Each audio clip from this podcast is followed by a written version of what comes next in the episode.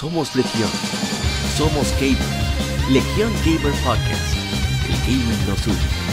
Un podcast diferente para gamers únicos.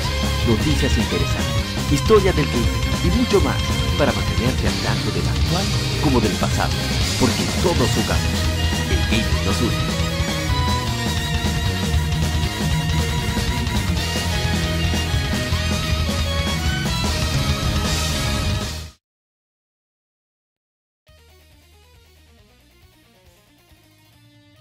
Tal, colegas gamers? Bienvenidos a un stream de Gamefemérides más aquí en Legion Gamer Podcast. Este es el episodio número 164 y es, bueno, el lado A. Y aquí vamos a hablar. Este es un podcast de videojuegos que se concentra en títulos de nicho, sobre todo de corte japonés, tanto de actualidad como de retro, pero hablamos del gaming en general, siempre y cuando sea eh, de cierto interés. Así que vamos a arrancar ese podcast hablando de qué hemos jugado durante estos últimos 15 días y también las informaciones más relevantes de la semana, por lo menos para dentro de ese ámbito de nicho. Y por último cerramos con las que infemérides, por lo menos, de nuevo repito, en lo referente al lado B. Ya así vamos a tener otro tipo de información que vamos a discutir en el lado B, pero en el lado A, en el lado B, que es otro podcast, el 164 número B. Ahí tenemos generalmente invitados, los cuales discutimos ciertos temas en particular. Y es bastante dinámico y recuerda que este podcast, si estás escuchando en diferido, lo grabamos en vivo a través de YouTube. Bueno, vamos entonces a arrancar de inmediato con lo que hemos jugado durante estos, estos últimos 15 días. Así que no te muevas, ya volvemos con el vicio semanal.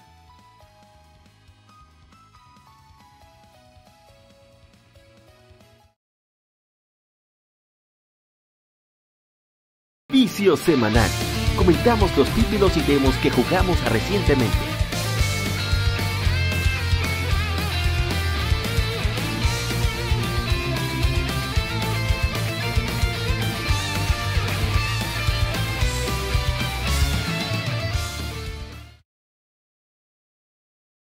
Vamos a arrancar con qué hemos jugado durante estos últimos 15 días.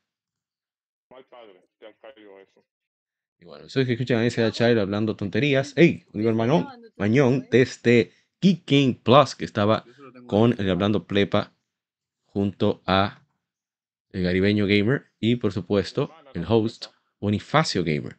Así que vamos a arrancar de inmediato. Primero que tenemos es a mi hermano Chilo hablando mucha zika, como nosotros decimos aquí en República Dominicana, que es normal en Chilo. ¿eh? Él es mi hermano, lo quiero mucho, pero esa es la realidad. Entonces ahí estamos jugando Mario Kart 8 Deluxe, junto también a Retro Gamer 1412, que es un creador de contenido dominico español, o es hispano dominic, ibero dominico, ¿cómo sería? en fin. Y estaba ahí con su pareja, jugando con nosotros Mario Kart y haciendo muchísimas sandeces. Entonces, si quieren reírse un poco, vean esos gameplay de Mario Kart, porque realmente tenemos muy poco filtro. Metemos a todo el mundo al medio con cosas personales y es bastante divertido. sigamos con el próximo. Y aquí estamos jugando este pequeño clavo. Que, como he dicho, es como las papitas Lays. Tú arrancas con ellas o las Pringles. Arrancas con ellas y no las puedes soltar. No tiene que ver con calidad, sino con costumbre.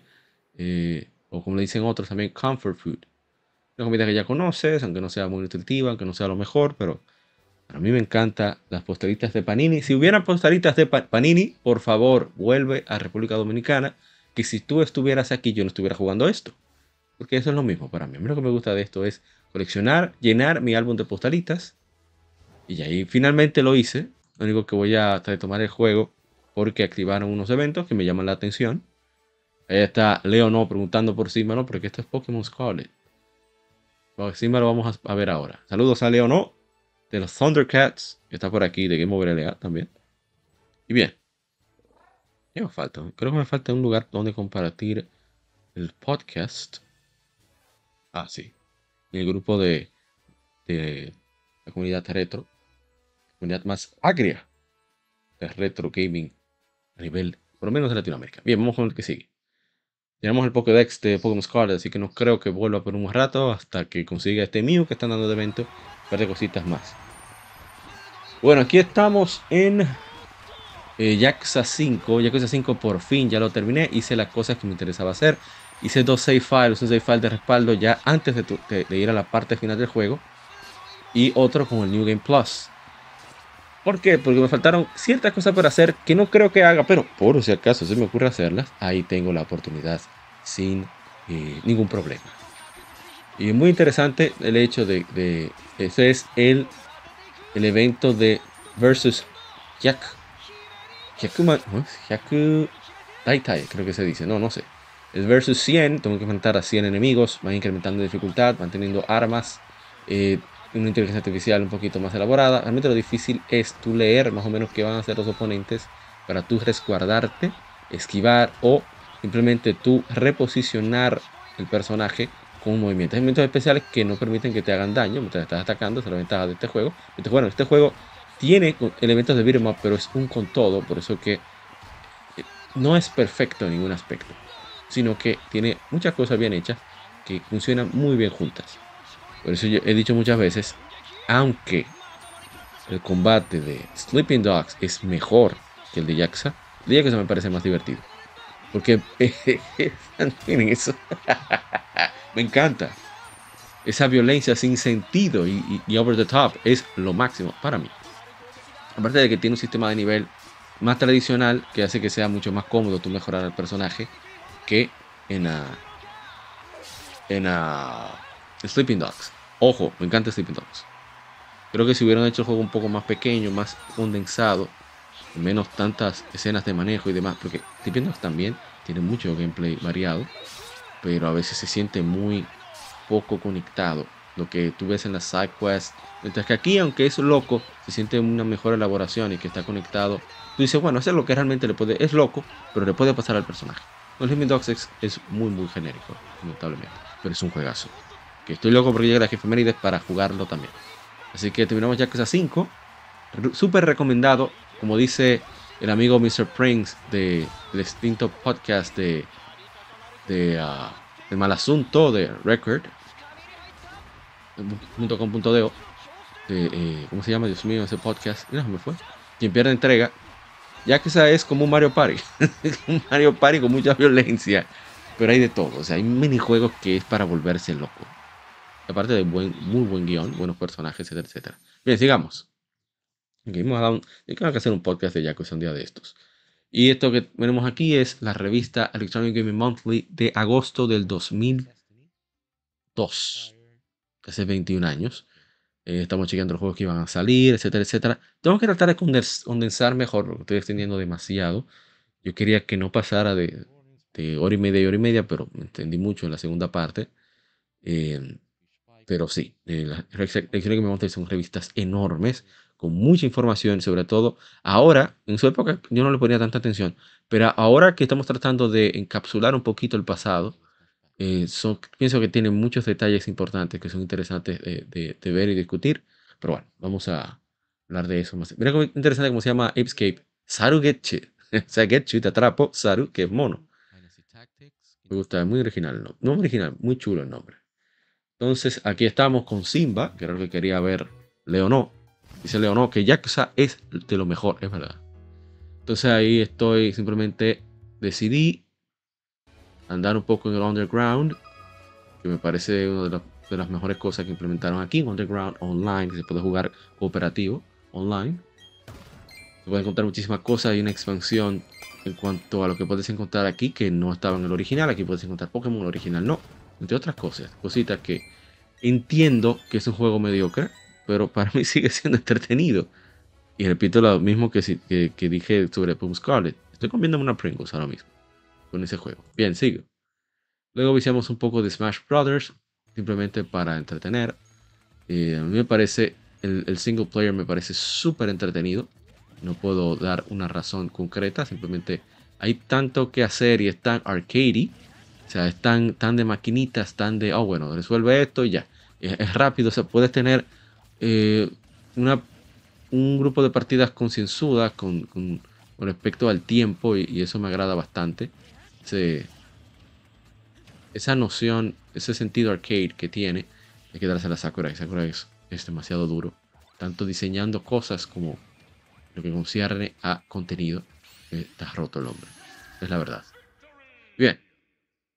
Vamos con el siguiente. Y decidí retomar Gravity Rush.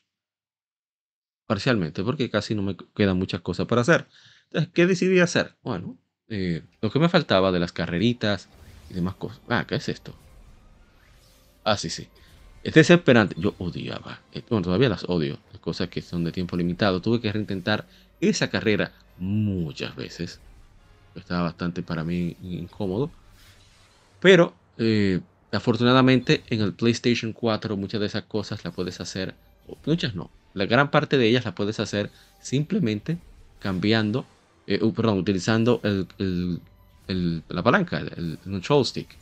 Eso es una enorme ventaja, una gran, gran ventaja con respecto a PlayStation Vita, donde muchas de las maniobras de Cat Gravity Rush lamentablemente se deben hacer con el motion sensing, moviendo la consola. Para mí eso es una tontería, yo detesto eso.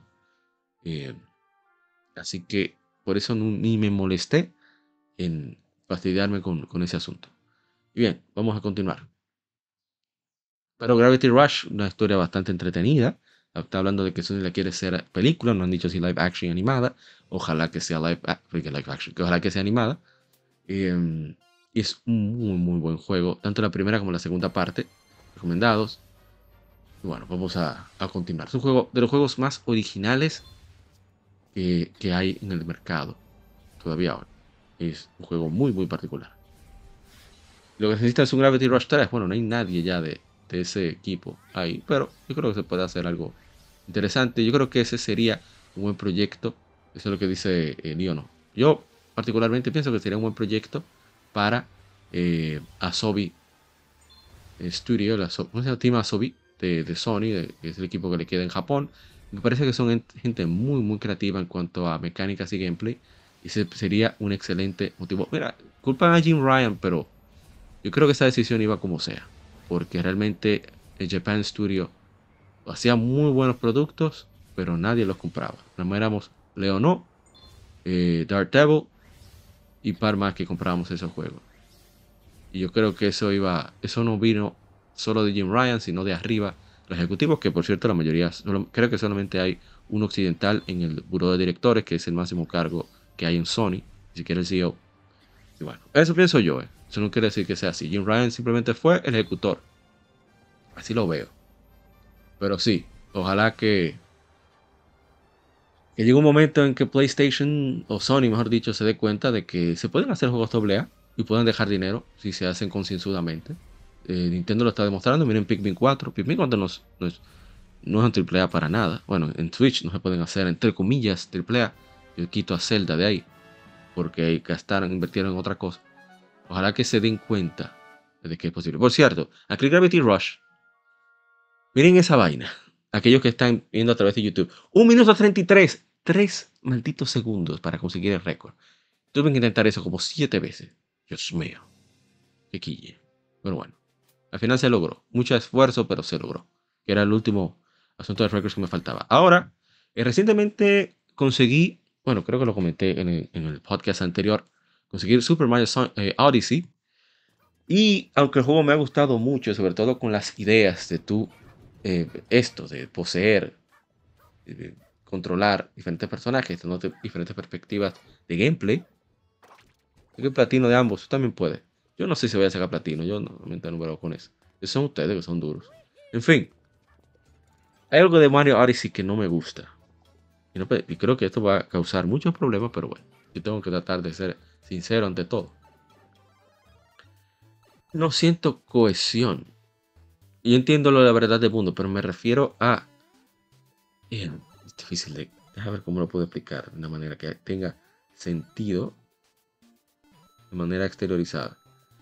Cuando tú vas al Super Mario 64, aunque los mundos son diferentes, cuando tú vas al mismo mundo, tú tienes claro el objetivo. Aquí prácticamente tú estás inventando a ver si encuentras algo. Y generalmente lo veo este tipo de maniobras o de implementación de mecánica o de reglas muy bien, porque es una manera de incentivar la creatividad en el jugador. Eso está bien. no, no, no creo que valga quejarse por eso. Pero al mismo tiempo siento que se siente, que se pierde un poco de, ok, tienes que encontrar esto. Claro, ahora mismo hay una, una, un guito por ahí que el, el tigre te vende pistas. Tú pagas un servicio y él te dice más o menos por dónde están. Sería porque no uso eso, quizás lo siento así. Pero a veces lo siento como tan aéreo, como que no hay esa sustancia que yo sentía en, Mario Galaxy. estoy diciendo que este sea mejor que Mario Galaxy, estoy hablando de ese aspecto. O en, en el mismo Mario 64. O en Mario Sunshine. Me encanta Mario Sunshine. Creo que hasta el momento es mi Mario 3D. Eh, con todo y todo y sus efectos favoritos hasta el momento. Pero el juego me ha gustado muchísimo, Mario Odyssey, debo decir. Eh, afortunadamente pude comprarlo en una oferta a mitad de precio y, ojalá que más lo puedan comprar a ese precio, ya que ha vendido como, 15, como 12 millones de, copias o más, qué sé yo, como 20 millones, y ya está bueno, ya puede estar a mitad de precio. Eh, y bueno, excelente Mario Odyssey.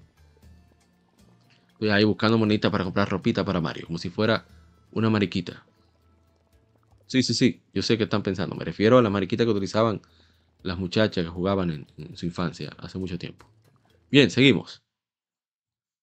Y ya por último, para culminar este, este vicio quincenal, siguiendo lo que hablamos con el huracán Raúl de Game Over Area, me puse a jugar el Mega Man Network a continuarlo. Ya he metido unas cuantas horas, realmente a mí me gusta mucho Battle Network. De hecho, es un caso extraño en mi casa con Battle Network, por la redundancia, porque yo no era fan de Battle Network. A mí me gustó el primero, luego salió el segundo, el segundo vi mejoras sustanciales con eso de, cambiar eh, la palabra? los elementos de manera a Mega Man directamente, como si fueran las, las, armas del Mega Man clásico, eso me encantó. Y finalmente, eh, bueno, sale ya la tercera, para la blue y white. Y dije, no, no, ya. Ya como que, no. Eso es demasiado. Y no seguí. Pero con el pasar del tiempo, he aprendido a valorar el juego, viendo cómo eh, siempre dicen por ahí los artistas ven el futuro. Aquí te están hablando de Internet de las Cosas. Ven, eh, estamos hablando de más de 15 años antes de que eso se implementara, o quizá 10 años antes. Eh, de manera muy interactiva, muy original. Aparte de que es un gameplay único. Nada se parece a Mega Man Network. Y eso me encanta. Aparte de que Capcom hace algo que ni Square Enix hace y muchas veces ni Nintendo hace. Y es que, bueno, tenemos una franquicia importante, pero en lugar de nosotros dañar la franquicia o alterarla de manera tal que podamos perder público, que funciona no es otra cosa. ¿eh? estoy poniendo, eh, diciendo que está mal o está mal, pero está bien o está mal, simplemente diciendo lo que yo prefiero que hagan. Entonces ellos inventan, simplemente dicen, esto es un spin-off. Como es un spin-off, podemos hacer lo que nos dé la gana con ideas con respecto a esta franquicia. Así, así yo prefiero eso. Pero, de nuevo, esa es mi preferencia. Muchos no estarán de acuerdo, pero a mí me, me gusta mucho eso que hace Capcom de inventar con spin-offs.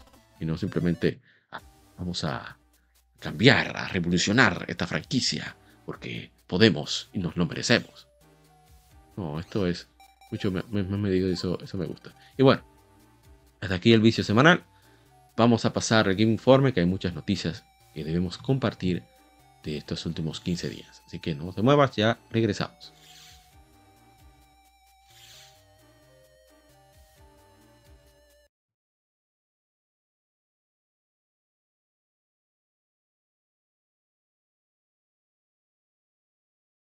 Game Informe las noticias de la semana debatidas y comentadas.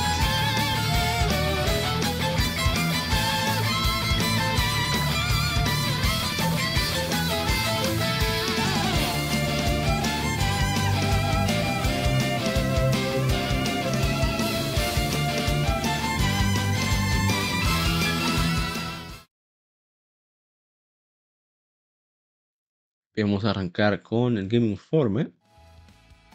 Y bueno, lo primero que tenemos es. Pero mira, no, tiene noticia a mano. ¿Qué me pasa? ¿Qué está pasando?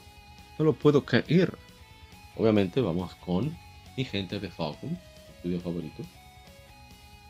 No es mucho, ¿eh? porque estoy tratando de evitar spoilers. Estos desgraciados están buscando todo, portales de noticias. No me molesta. Y bueno, estamos en gematsu.com, mi página favorita de noticias, porque solo hablan de noticias, ahí no dan opiniones, ahí no dan nada.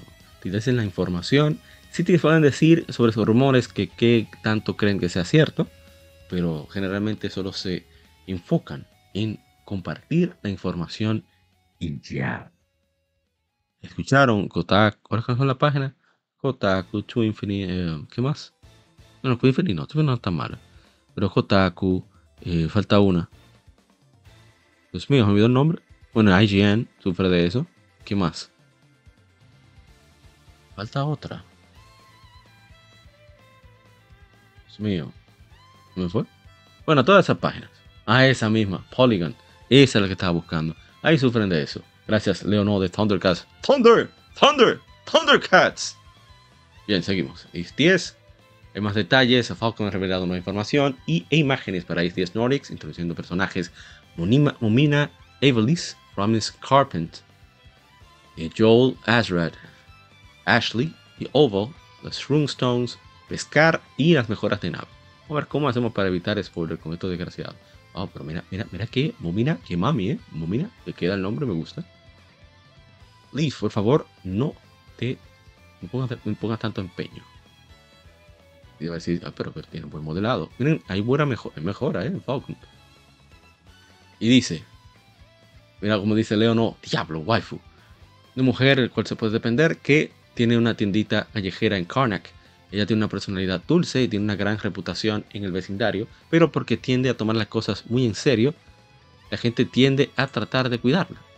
Ella siempre está preocupada por su hijo Leaf, quien se ha perdido, se ha separado de la familia y no quiere regresar a casa. Óyeme, pero la MILF me gusta. Está hablando, a ver qué le dice. Chino Koto, onaji kuruni kana kara. Ah, que dice como que su hijo se ve parecido. Dice, a ver. Pasan Tachi. Yo no sé qué es. No, tengo idea. Pero dice que. Está diciendo Adol como que se ve muy parecido a, a su hijo. Mm, Adol, ahí, eh. Ahí, Adol. No sé. Pero demo. No sé qué son esos kanji. Estoy atrás los kanji. Entonces, Roms Carpen. Cualquiera que interfiera con este negocio es malvado. Me gusta. Así debe de ser. Así debe ser. Desgraciado, ¿eh? Dice un vendedor bastante eh, voraz y presidente de Carpen Company. Tiene tal talento para los negocios que por sí mismo construyó una compañía conocida como siendo la mejor de, la bahía Obilia. Él piensa de criar a su hijo Cruz para que sea su sucesor. Cruz es el debilucho que veíamos flaquito con los lentes. Y vimos anteriormente, hace un par de episodios atrás. Cuando hay problemas, tiene un hábito de tratar de sacar ventaja desde el punto de, vista, comercial. Y, él ocasiona, ocasionalmente eh, discute con Cruz sobre cómo ser un mercader. Esto es, sí, su hijo tiene, tiene escrúpulos. Su padre no. Iba a decir un nombre de familia grandes aquí, pero vamos a evitar, vamos a dejar esto en videojuegos, ¿verdad? Entonces, Joel Ashrad. Que estamos vivos, entre comillas, es un hecho y podemos estar, de cual podemos asegurarnos en este mundo frágil. A ver, ¿qué dice? Un doctor que, lleva, que eh, es el encargado de la clínica Ashrad en el pueblo, teniendo conocimiento genuino médico y habilidad, verdadera habilidad. Él ha apoyado a la gente, al pueblo, por muchos años con su hija bastante irresponsable. Mira, a ver, ah, pero mira, Adol, con ese cuervo, me gusta ese cuervo, está bacán. Un aficionado a la pesca. Los doctores de, de Falcon siempre son aficionados a la pesca. no sé qué vaina, siempre son aficionados a la pesca. Eh, siempre se va a pescar durante su trabajo y por eso es a menudo eh, recibe un sermón de, por Mirabel, su hija. Su hija se ve bastante bien también. Saludos, Junior Polank, de Juego Banias está pecando el desgraciado. Vamos aquí a Ashley. No tengo interés en ser, en tener algún tipo de relación con la gente de Karnak. un chico que parece inocente, que vive solo en Karnak, no tiene, no tiene buenas impresiones del pueblo, siempre está quejándose sobre Karnak mientras tiene una mala actitud. No tiene intereses muy, no tiene fuerte interés en la vida marina y por alguna razón te pide investigar la bahía Obilia. A ver. La Kaan, ellos y sus botes terminarán bajo el mar. Bueno, básicamente no dice eso, pero no lo puedo interpretar. ¿Para qué más nos dice? Un constructor veterano de, de botes en la naval de Balta a pesar de su tono sarcástico y su expresión imponente, la habilidad como un constructor, ya tiene un nombre, me olvidé, de barcos no tiene, tiene comparación y maneja bueno, todo el trabajo de mantenimiento para las naves normanas eh, que están en la isla Balta. Ese mantiene, mantiene el, el Sandras para Abo y Karja y busca inspiración por Cruz, un poco molesto, un poco extraño, hace un, esfuerzo sincero de escuchar e interactuar, interactuar con él. Un loco de Cruz. Pero ahí está Cruz. A ver, entonces Runestones, nombre de estas enormes el nombre de estas enormes eh, monumentos de piedra que detallas la saga de los logros y eventos ancestrales normanos. Las Runestones están esparcidas en varias locaciones en la bahía Ovilia. Cuando Mana, usuarios de Mana como Adol y Karja ponen sus manos en las piedras, pueden leer sus muchas historias, como los, como hermanos, como cuando los hermanos se embarcaron por nuevos, eh, salieron por nuevos mundos, o aquellos que vivieron a través de un constante ciclo de invasiones, aquellos que vivieron un ciclo constante de invasiones y asaltos. Descubrir qué pasó a los ancestros que vivieron en la bahía Ovilia, más información sobre las raíces de Karja y la armada Balta será revelado. Está muy duro eso. ¿eh? Ahí está ¿Cómo que se llama el anime de. ¿Cómo fue el nombre? Background, ¿qué se llama? Ahí está. Inspiración. Adult X. Is X. Background. ¿Es Background? No, estoy seguro. Eh, resuena con los runestones para obtener semillas de mana. La resonancia que viene en contacto con cada runestone te, dará nuevos, nuevas semillas de mana. Eh, las semillas son necesarias para aprender nuevas habilidades en las líneas de, de, Karja y Arl. Al buscar runestones a través de la exploración podrás fortalecer a tus personajes de una manera más, mucho más eficiente. Pescar ¿eh? y pescar tuna son cosas diferentes. Dice, si ves siluetas con pececitos nadando en, los campos eh, y calabozos, en las aguas, podrás pescar eh, ya sea con Adol o con Karja. Selecciona tu, punto para pescar y bueno, lanza tu. tu adiós, mío, sobre el nombre. ¿Cómo fue el nombre? Bueno, la cuestión es que eh, cuando diga hit, tienes que presionar botones, mover el control stick y una vez que la barra de pesca esté al tope en la pantalla, que diga el nivel máximo, podrás exitosamente pescar bueno, pescado, un pez. Ahí está, Karja, contenta, bastante bien, Kadol, ahí es, Adol. Una Fishing. Mientras navegas por Video Bay con el Sandras, que es el barco, habrá puntos aleatorios de pesca que surgirán. Y al acercarte a estos puntos podrás pescar tuna como si pudieras pescar en tierra. Ahí está, miren el tamaño de la tuna. Ahí está Aro feliz. Es otro enfermo con la pesca. Con su tuna. Se llama Nikis Maguro. Era Onyx Maguro. Eh, aumenta sustancialmente tus posibilidades de éxito con efectos de apoyo. Mientras pescas pues, exitosamente ejecutando las acciones en la pantalla, incrementará tu barra de apoyo.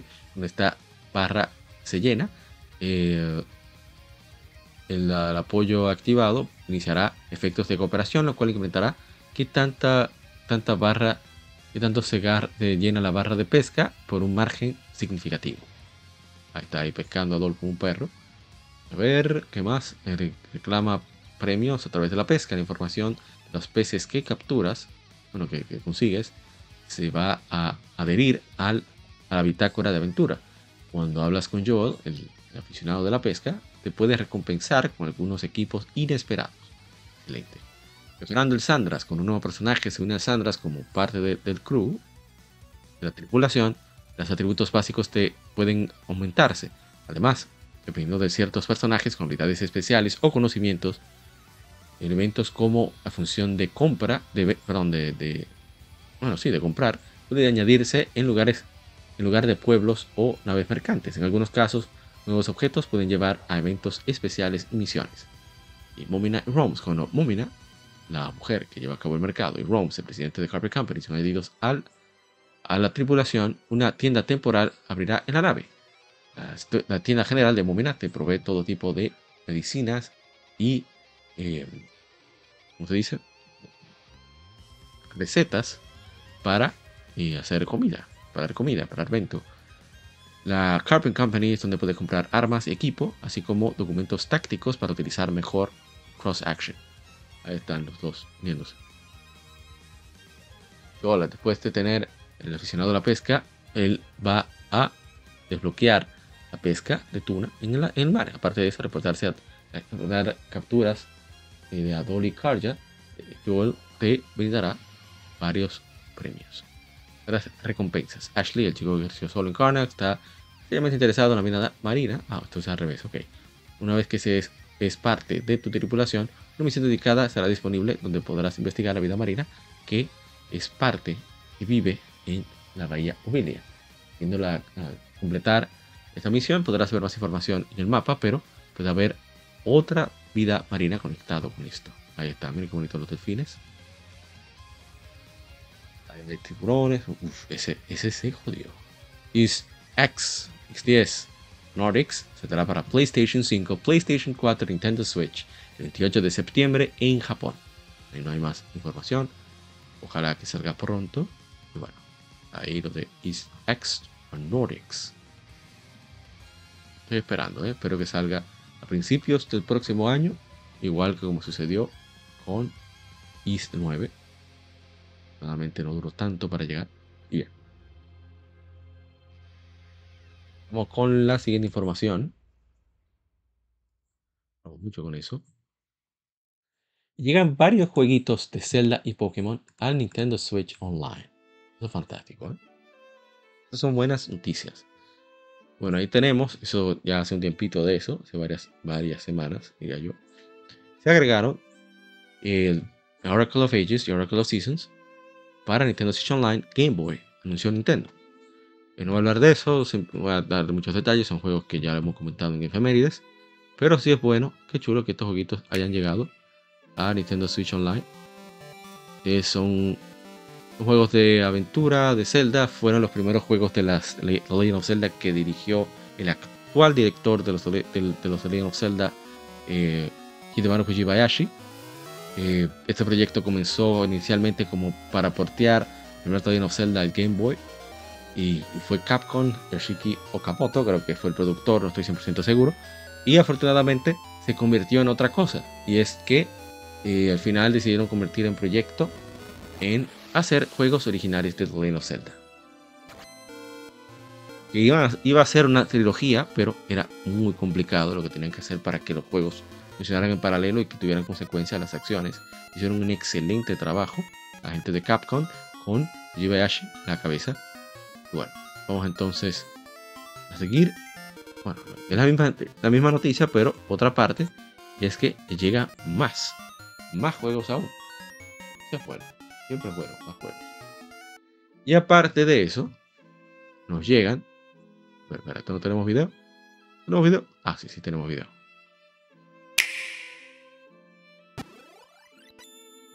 Antes de seguir, vamos a leer la noticia, no estamos en nada.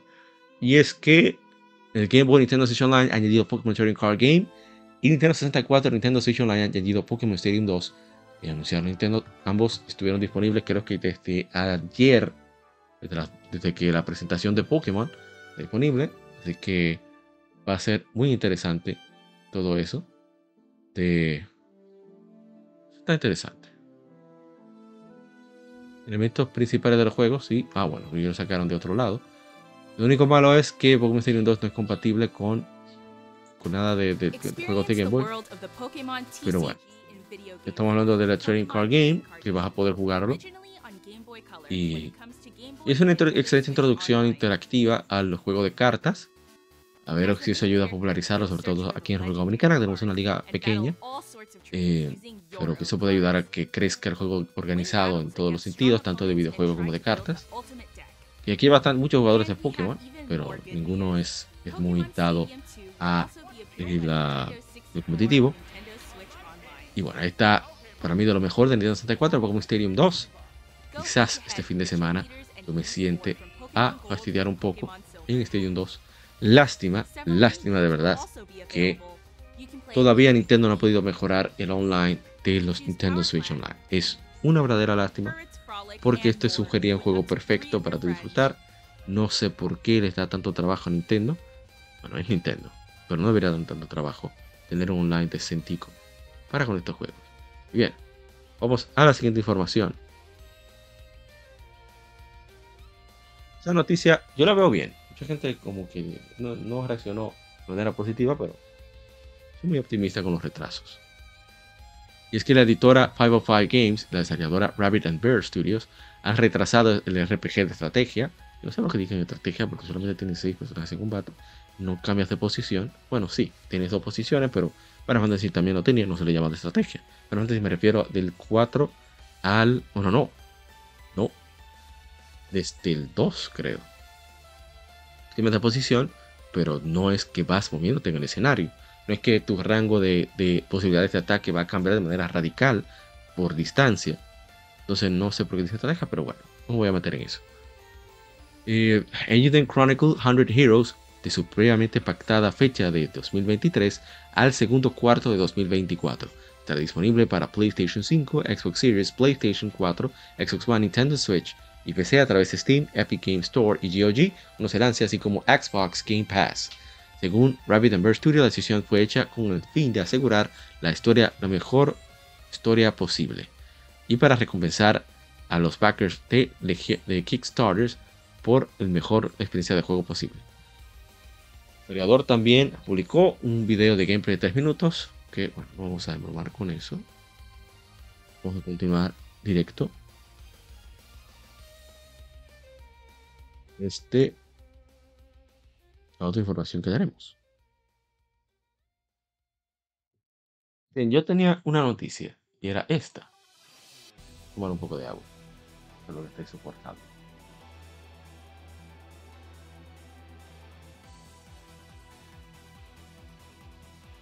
Era PlayStation 5 alcanza 40 millones. Fue el 27 de julio. 40 millones en todo el mundo. El 16, la semana que culminó el 16 de julio. Eh, que lanzaron, que con problemas con el COVID, con todo eso. Y bueno, PlayStation 5 ya hay buena. Están supliendo bien a todos los distribuidores, etcétera, etcétera. Y con el apoyo de fans de PlayStation, 40 millones.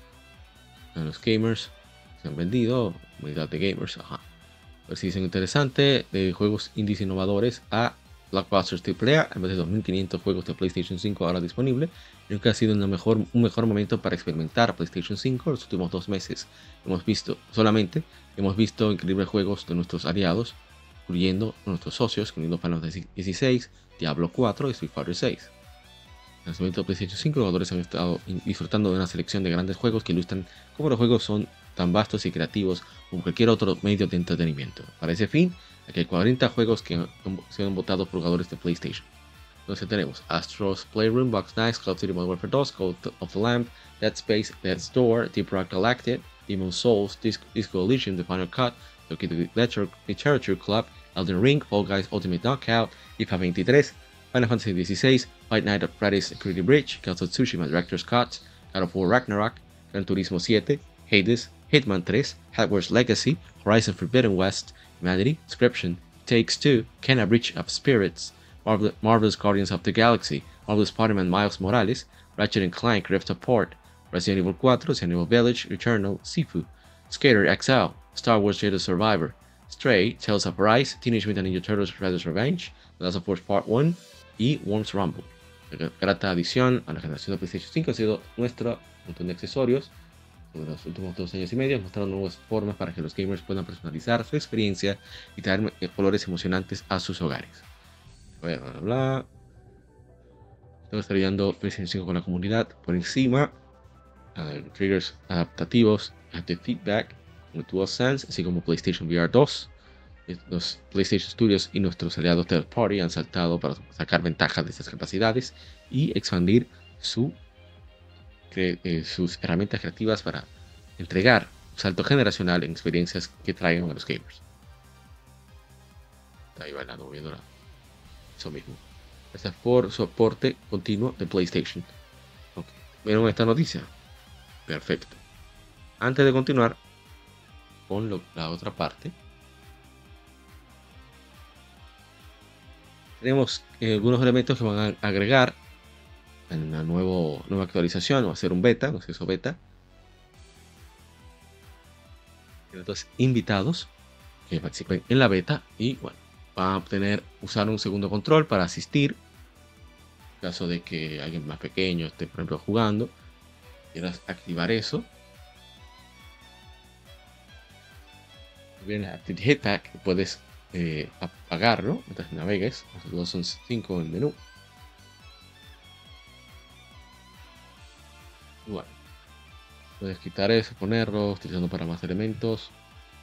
Apoyo para eh, aparatos de audio Dolby Atmos, que eso ya lo tenía el Xbox hace un tiempo. Elementos de redes sociales. Bueno, de elementos sociales. Ahora puedes invitar a un jugador a un grupo cerrado sin automáticamente añadir al jugador al grupo o crear uno nuevo. Finalmente, los jugadores ahora pueden ver invitaciones a grupos cerrados o abiertos en lugar de solo eh, jugadores individuales. El preview de la pantalla compartida, bueno, share screen preview, cuando alguien está compartiendo su pantalla en un party que puedes unirte, ahora verás una imagen de preview de la pantalla antes de que siquiera entres al party.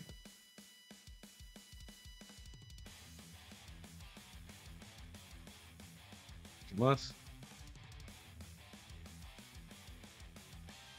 Únete a sesiones de amigos fácilmente. Ahora puedes ver cuáles de tus amigos tienen una actividad. Puedes unirte en la pestaña de amigos.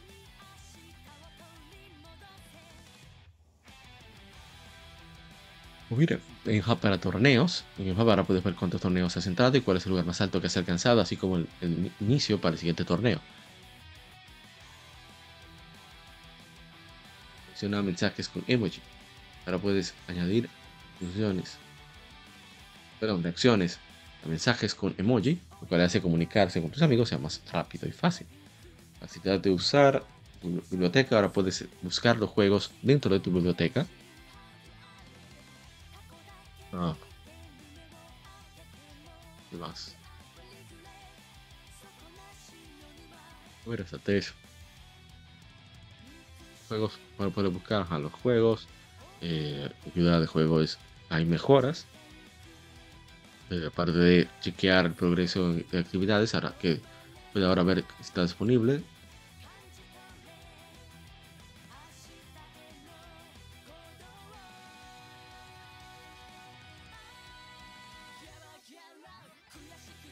Chequeando algo más. Sobre el Game Help Improvements. Nuevos elementos. Ajá. que diga algo así como, oh mira, Game List interesante, despersonalizar. Y una de las cosas que la gente más aplaudió es que ahora puedes ajustar el volumen del sonido del pip cuando enciendes o apagas el, aparato o para ponerlo en modo de descanso. Mega System Setting Pip Sound, ajusta el, volumen del sonido. Y te da el sonido del pip o para. O, eh, también habrá, habrá soporte para eh, M.2 SSDs de mayor, de mayor capacidad. Estamos hablando de hasta 8 GB. El límite antes eran 4.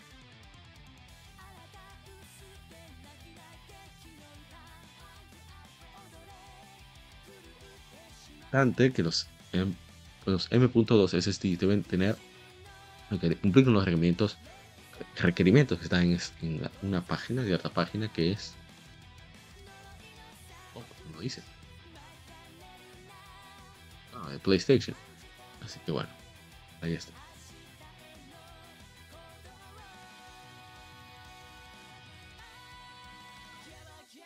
A ver si queda otra cosa. Ok, sigamos. Vamos con la siguiente información. Ah, es con respecto todavía a lo del el monto.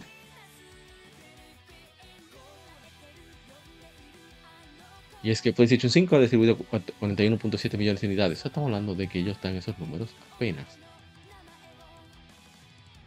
semanas, prácticamente. Increíble.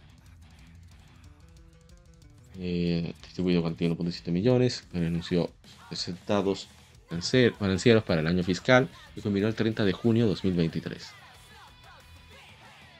total de 3.3 millones de, unidades de PlayStation 5 se distribuyeron durante los tres meses que culminaron el 30 de junio de 2023, cuales 0.9 millones en el mismo periodo del año fiscal previo.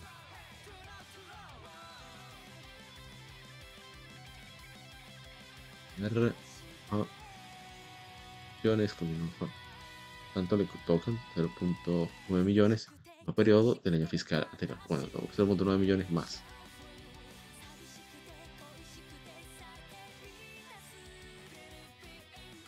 A ver, ok. Eh, notarse que cuando Sony desglosó los números de suscriptores de PlayStation eh, Plus final del año, los resultados financieros eh, no lo han hecho. Vamos a ver los detallitos. Hay 108 millones de usuarios activos mensuales en PlayStation Network para el 30 de junio. Bueno, para el 30 de junio de 2023, lo cual es 5 millones por encima de 203 millones de usuarios activos durante el mismo periodo. PlayStation 5, PlayStation 4 envían un software combinado de 56.5 millones de unidades durante los tres meses, terminaron el 30 de junio de 2023, 9.3 millones de los 47.2 millones que vendieron durante el mismo periodo, el año fiscal previo. 6.6 millones de unidades fueron títulos first party, lo cual es la misma cantidad vendida durante el mismo periodo durante el año fiscal previo. 72, 72% del software de Tales of, perdón, de, Tales, ah, perdón, estoy loco, es que tenía arriba, de ventas fueron eh, distribuciones digitales, 72%, lo cual es 7% menos en el mismo periodo del año fiscal anterior. Por suerte. Eh, debe notarse que aunque Sony Plus que estos resultados financieros no hubo Decision Plus.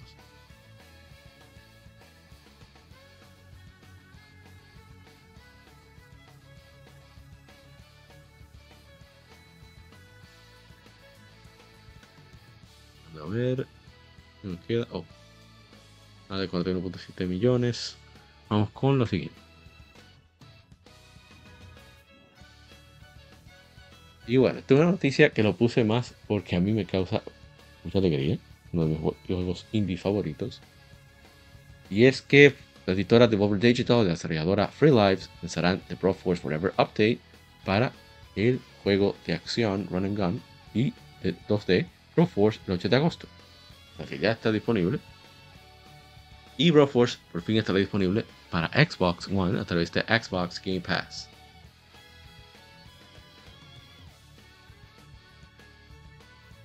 Bros, que ya están disponibles. Seth Brundle, The Zebro, Desesperable, Profit, The Vampire Slayer, Programmer y Demolition Bro.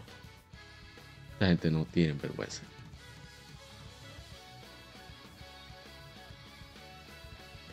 No, no la hay. Vergüenza nunca la hubo. Definitivamente.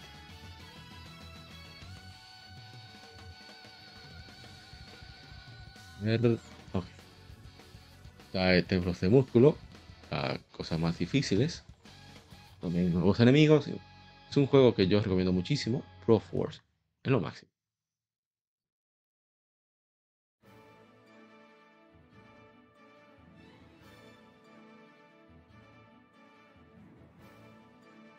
Vamos ahora a ver a, a Ratatán.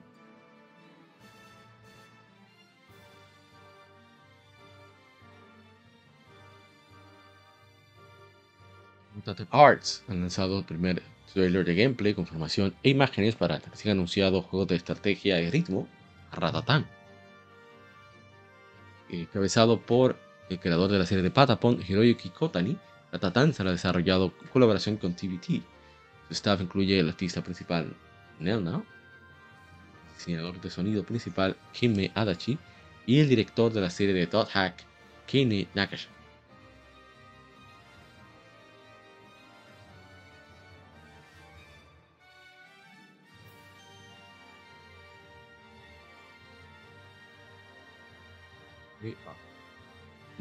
Gameplay casting no nos llama la atención. Tema de juego parecido a. Vamos a ver el gameplay ya. No tenemos que bastarnos tanto.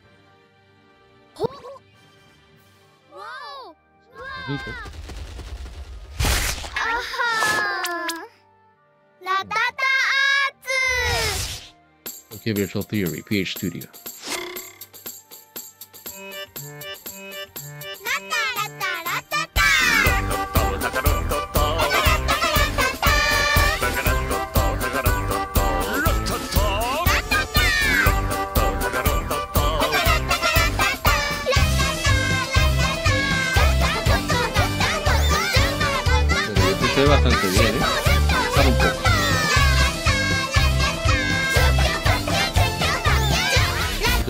Personaje se ve divertido, es clásico patapón, que eso es lo que queríamos.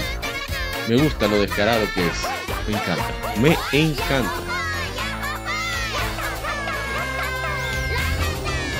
Los enemigos exactamente iguales también. Yo estoy muy contento y satisfecho con eso. Genial.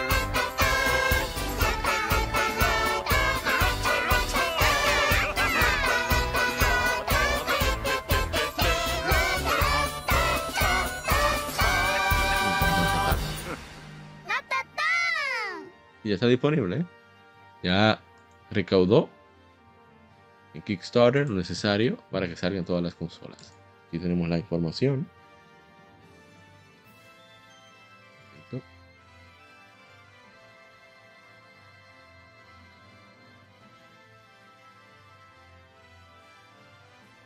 La carga. Natán el, el, campaña de Kickstarter para el sucesor espiritual de Patapon, Ratatán, sobrepasado los 75 millones de yenes, la meta para las versiones de consolas. Los desarrolladores Ratata Arts y TBT han confirmado que el juego se lanzará en PlayStation 5, Xbox Series, PlayStation 4, Xbox One y Nintendo Switch, junto con su previamente anunciada versión de PC. La campaña ha sobrepasado 50 millones de yenes para añadir modos, modo online al juego, una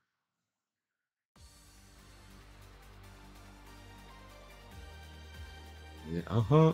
Han confirmado. Bueno, será junto con su versión de PC. Se ha procesado 50 millones de yenes. eh, y añadirán un modo online. un- una meta de 80 millones. que incluye para la adición de un minijuego. Y 85 millones de yenes para que David Wise colabore con la música. Hay más metas. Están ahí esparcidas. Está muy bien.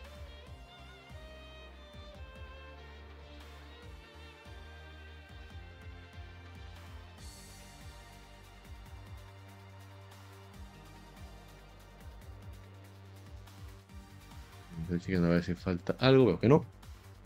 Vamos con lo siguiente.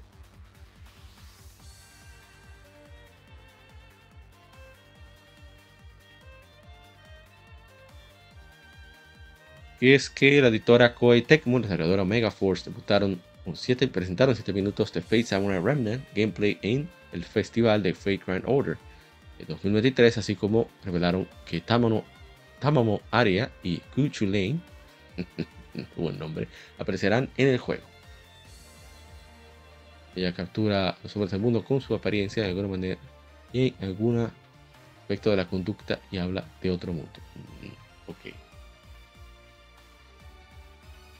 Y aquí tenemos a Gu Chulane, que es el Lancer. Trata a su eh, lanza carmesí lo cual es más larga que su propio cuerpo, una parte de sí mismo. Es combativo y siempre busca un oponente digno.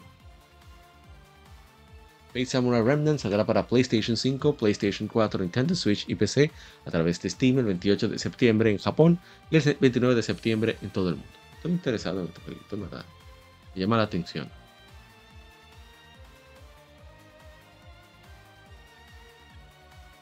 A ver, ok.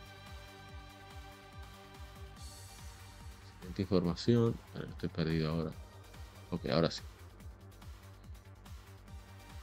Y tenemos un pequeño gameplay de Lost Soul. O sea, bueno, pequeño, 22 minutos. Pero vamos a ver solamente unos segundos. Van a ir acelerando. editora Sony Interactive Entertainment y desarrolladora OT Zero Games mostraron 22 minutos de dos Soul Aside del gameplay durante el- la, la presentación en el escenario de China Joy 2023 de este RPG de acción que se realizó el 30 de julio. Los Soul Aside se desarrolló para PlayStation 5 y PC y, es- y está, es uno de los títulos fase 1 apoyados por, por el programa de incubación de juegos de PlayStation China Hero Project que recientemente anunció su tercera fase. La fecha de lanzamiento aún no se, no se comparte.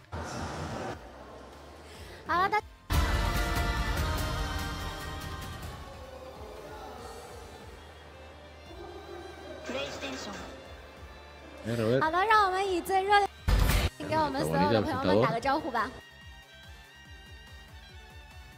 no hay ni hablar. Oh, 欢迎 me 大家 muteé. 能在 ChinaJoy 和大家在线下第一次见面。然后另外我们 Está muy bien, ¿eh? Está muy bien, pero yo lo que quiero ver es el juego. Ahí está el juego. 游戏偏中前期的一个关卡，然后里 Óyeme 面有了之之前我们的 Óyeme 都是偏战斗的嘛。其实我们也有 El 很 jueguito 多 se 关 ve 于 场景探索呀，包括在场景里面可以有一些可破坏的、可收集的一些道具。然后在玩家除了战斗之外，它也有一些。 A mí este nivel de, de- de- que estoy viendo, 当然 de 这次 detalle, 待会儿我们 de 能 gameplay, 这方面 ¿eh? 能展现的 Me llama 一 mucho 些 la 内容有 atención. 限 Y algo que un- yo porque no quise poner tantos acá, 对 voy a dejar a, a que 呃 pase algo más de tiempo para nombrar alguno de ellos. 呃 Pero 去 la mayoría de, 前面的 no la 路 mayoría, 可以 pero los 找一个 proyectos 对面的 más 这个条 destacados China Joy son RPGs eso me encanta porque eso va a poner en perspectiva de si los japoneses se piensan quedar atrás, los grupos occidentales. Por suerte viene Baldur's Gate 3 a poner las cosas, alterar el orden. Pero vamos a ver al final que, wow, wow, excelente, bello. Porque eh, hay que recordar que este juego se inspiró, inspiró en Final Fantasy XV bueno, versus 13, eh, perdón. Y bueno, este resultado de, no sé si de ese, ese, ese cariño, expectativas volvió en decepción. Imagino que eso lo alimentó para hacer el juego que merecía. Pero me gusta.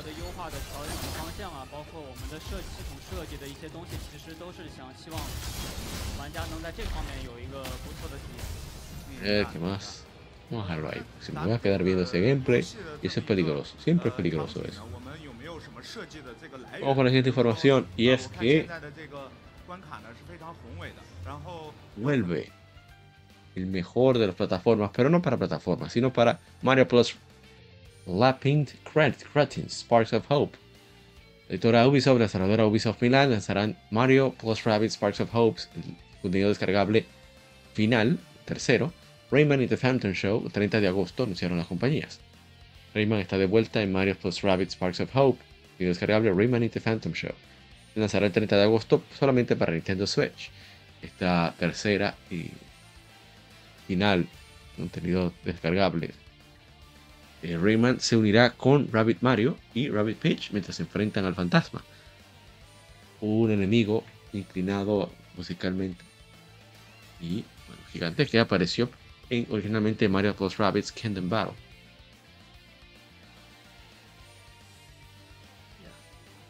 Vamos a ver a Rayman. Welcome to the Space Opera Network, the only TV studio this side of the galaxy that produces quality entertainment, neither costing an arm nor a leg. Aquí Whether está you're ahí into Western movies, lo mejor que ha hecho Ubisoft. Se ve genial, ¿eh? Me van a hacer buscar ese juego, cojollo. Lo van a hacer. De talentos de alto nivel. ¿eh? Como Rayman.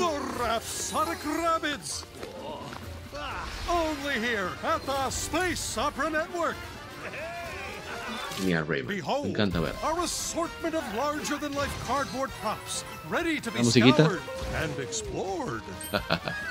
Hark! Our supporting crew approaches, locked and loaded, ready for riveting action scenes and Increíble, dramatic cliffhangers.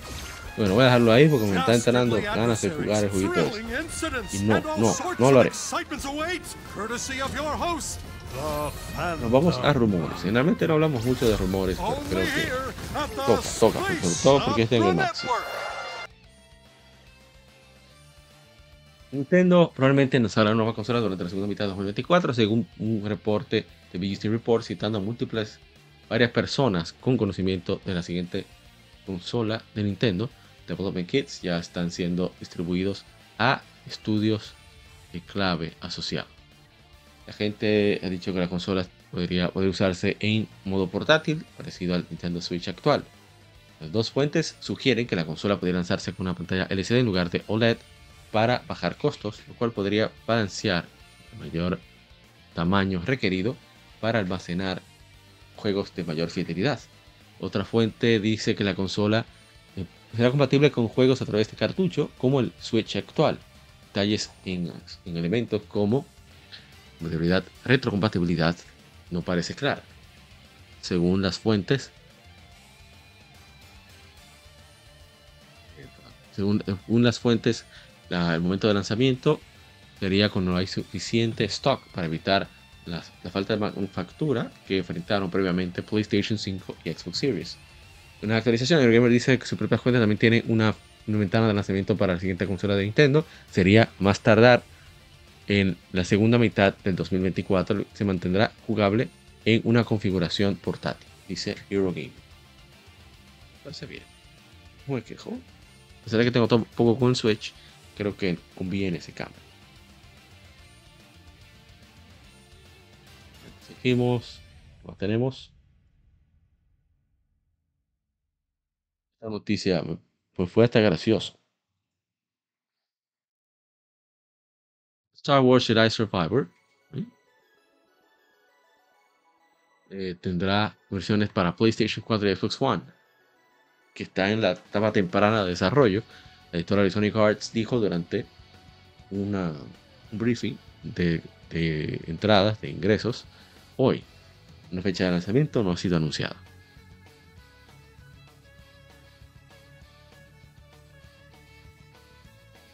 Eh, Star Wars Jedi Survivor se lanzó originalmente para PlayStation 5, Xbox Series y PC a través de Steam, Epic Game Store y EA.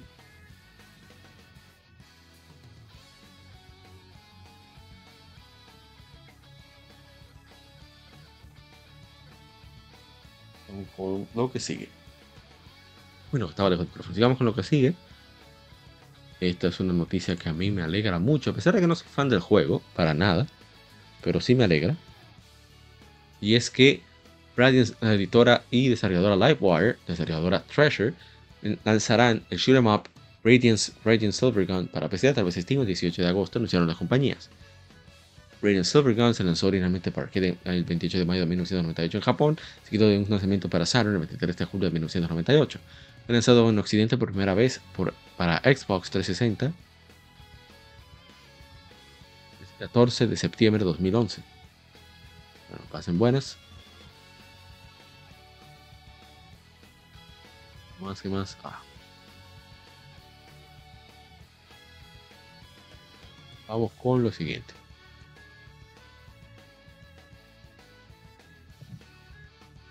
Ahí. Interrupción. Pero no carga. Digo que está mal. Vamos. Intentar de nuevo.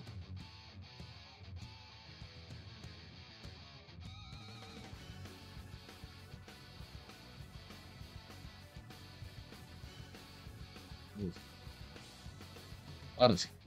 Nintendo Switch ha vendido 129.53 millones de unidades en todo el mundo hasta el 30 de junio de 2023, anunció Nintendo en sus más recientes ingresos forma de ingresos.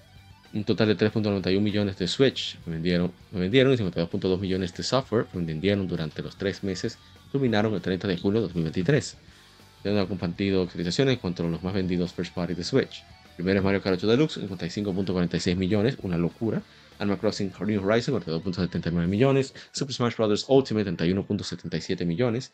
Legend of Zelda Breath of the Wild, 30.65 millones. Super Mario Odyssey, 26.44 millones. Ahí está, me hallaron la boca. Pokémon Sword y Shield, Pokémon Sword y Shields 25.92 millones. Pokémon Scarlet 22.66 millones. Mario Party 19.39 millones.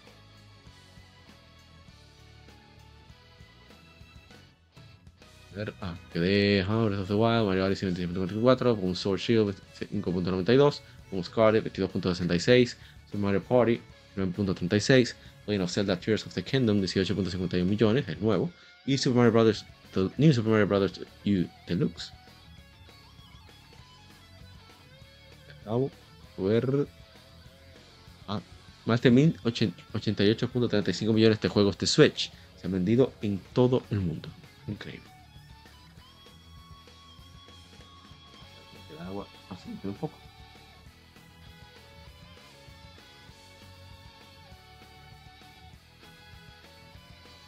Vienes al Caribe, asegúrate de que donde estés haya AC, acondicionador de aire. Que si no, vas a estar como yo. Bien, seguimos. ¿Qué más? Oh, muy bien por Nintendo, merecidísimo. Y ojalá siga vendiendo más y que sí supere a su majestad, el emperador PlayStation 2. Ojalá que sí.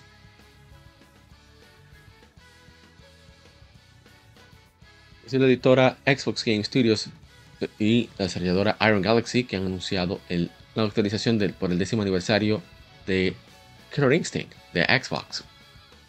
Y saldrá en 2023, más tardar. La actualización incluirá ajustes de balance, mejoras de matchmakings y soporte de 4K para las consolas Xbox Series. La información será anunciada en una fecha posterior.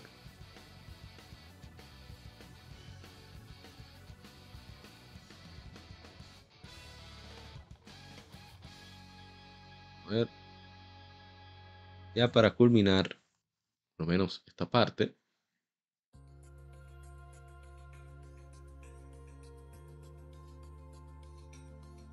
Rockstar Games lanzará Red Dead Redemption solo en digital para PlayStation 4 y Nintendo Switch el 17 de agosto por 50 dólares, anunció la compañía.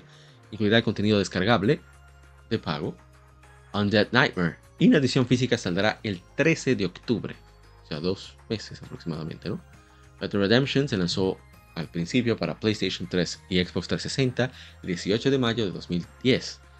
La versión de Xbox es jugable en Xbox One y Xbox Series a través de la retrocompatibilidad, que técnicamente lo es, realmente no, que Microsoft encargó a una oficina para que adapte los juegos a la nueva, genera a la nueva posterior generación.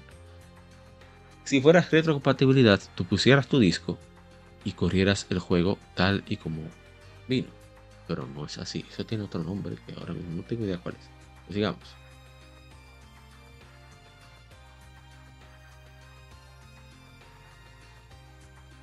Vamos con la información. Red Redemption se lanzó.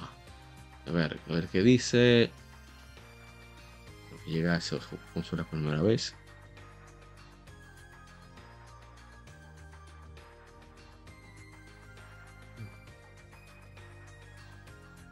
Todo lo que incluye, que una conversión para con 11.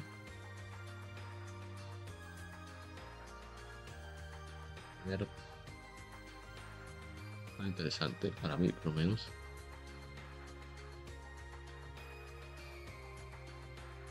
Va a costar 50, como ya dijimos, en el Shop PlayStation Store. El, físico llegará el 13 de octubre. Se deben vender los 60 el físico, ¿eh? anoten ahí. Yo no veo eh, sinceramente mal que estén haciendo eso. Lo que está mal es que no se hayan muchos de nosotros que se atrevan a comprar ese asunto. Eh, porque apoyando la mala práctica, como quieran llamarle. Yo lo veo de la siguiente forma: la gente tiene derecho a comprar lo que quiera, si quiere ese juego, la condición como está, lo que sea, pues que le dé para allá. En mi caso, yo prefiero esperar. Me interesa bastante el juego, pero voy a esperar a que esté al precio que yo estoy dispuesto a pagar. Por el físico, obviamente. Pero bien, hasta aquí el Game Informe. Vamos a pasar a las Game Femérides. Pero antes, una pequeña, una pequeña pausa técnica. ¿eh? No se muevan, ya regresamos con más. De Legion Gamer Podcast.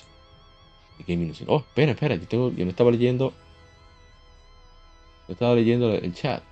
De One, los chinos tan duro. Imperial RPG, Animal Crossing, Smart Delivery. Dice Leo, no. Sería, sería el Smart Delivery.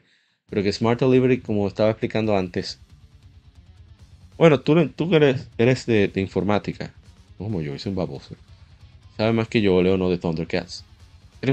Retrocompatibilidad es tu juego de Game Boy, de Game Boy Color, ponerlo en el Game Boy Advance.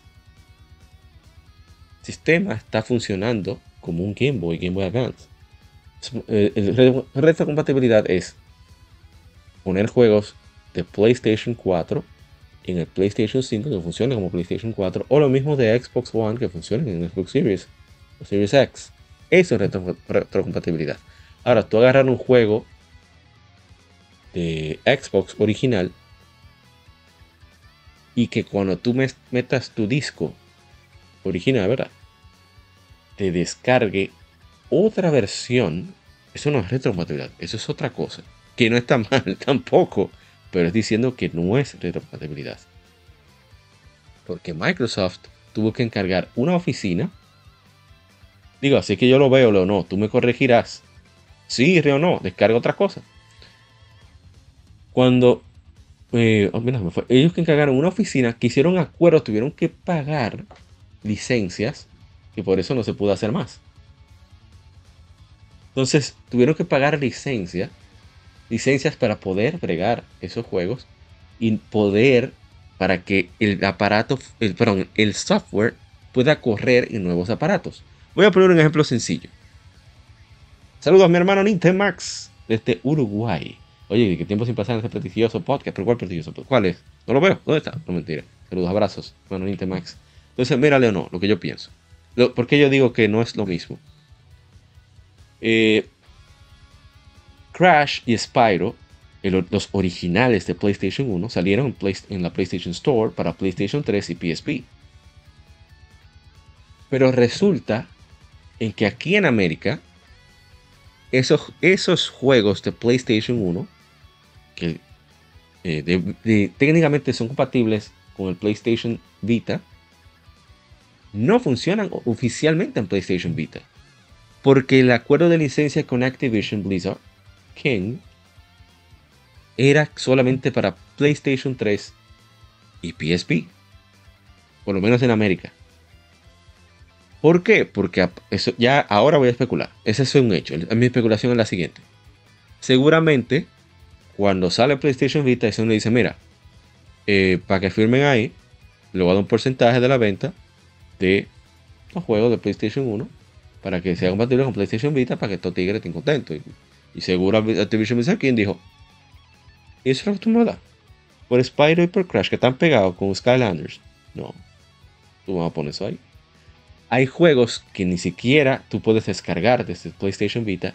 Y antes, lamentablemente, esa funcionalidad ya se quitó. Tú tenías que descargar el juego en PlayStation 3 y de PlayStation 3 pasarlo por cable o inalámbrico al PlayStation Vita. Tú lo tenías de manera oficial en PlayStation Vita, pero no descargabas de manera directa. Pero eso es retrocompatibilidad, porque tú puedes descargar juegos de PSP en el, en el PlayStation Vita, te funciona igual que en el PSP. No hay ninguna diferencia. Hay colores, que se ve mejor, y puede ponerle funciones a la segunda palanca, pero es el mismo juego, la misma resolución y todo, bueno, adaptado. Pero en el caso de el Xbox es otro archivo. Entonces quería aclarar eso, seguro voy a tener muchos comentarios que van a caer a tablazo, pero no estoy diciendo que está mal, no lo estoy criticando, solo estoy diciendo que la palabra correcta no es retrocompatibilidad, es otra cosa. ¿Cuál es? No sé, pero no es retro. No es backward compatibility, no es lo mismo. Pienso yo. Ojalá Sony hiciera lo que está haciendo Microsoft, eh, que hizo Microsoft, perdón. hasta ellos llegaron a su límite con pagar licencias. Hice un port y ya, bueno, en este caso sí. Sí, es un port mejorado, podría llamárselo así, un port mejorado, gratuito, que está excelente. Bien, ahora sí, nos vamos a eh, la pausa. Nos extendimos bastante con el en efemérides. Pero vamos a pasar al. Perdón, este efemérides, que me informe. Ahora vamos a pasar a efemérides. Pero antes, una pequeña pausa para yo refrescar un poquito la garganta. Ya regresamos.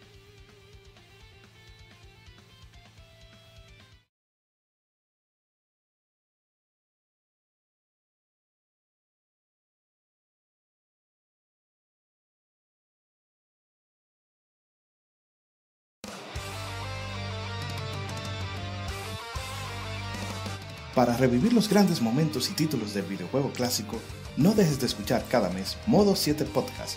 Ven y recuerda con nosotros entre análisis retro, datos y anécdotas la época dorada del videojuego. Sin micropagos ni pases de temporada, solo puro amor por el pixel y el polígono. Modo 7 Podcast, la retroaventura comienza ya.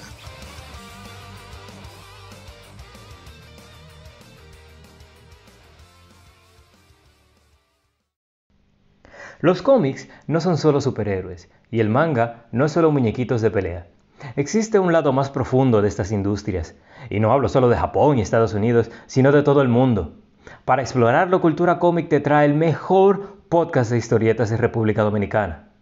Ya sea cómics, manga, band de cine, paquitos o como les llames, todo es parte del noveno arte. Así se llama el podcast, por cierto. Acompaña a grandes entusiastas de esta fascinante forma de contar historias. Cultura Cómic presenta Noveno Arte. Búscanos en el canal de YouTube de Cultura Cómic y cada domingo te traeremos un nuevo capítulo de Noveno Arte. ¿Quieres descubrir lo nuevo en el mundo de los videojuegos o redescubrir clásicos? Síguenos en Twitter, GameEffectMX, tu revista de videojuegos digital, con noticias, reseñas y lo mejor del mundo del gaming.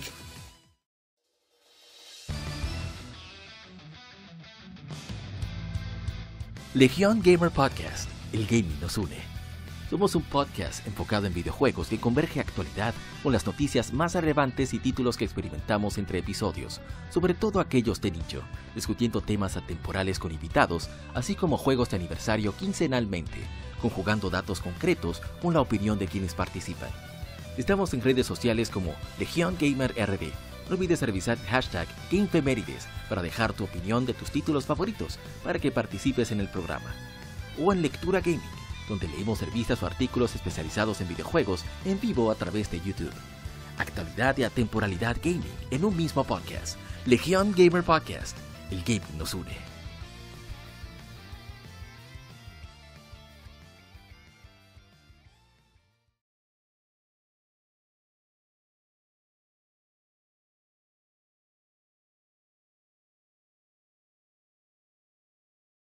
Game Mérides.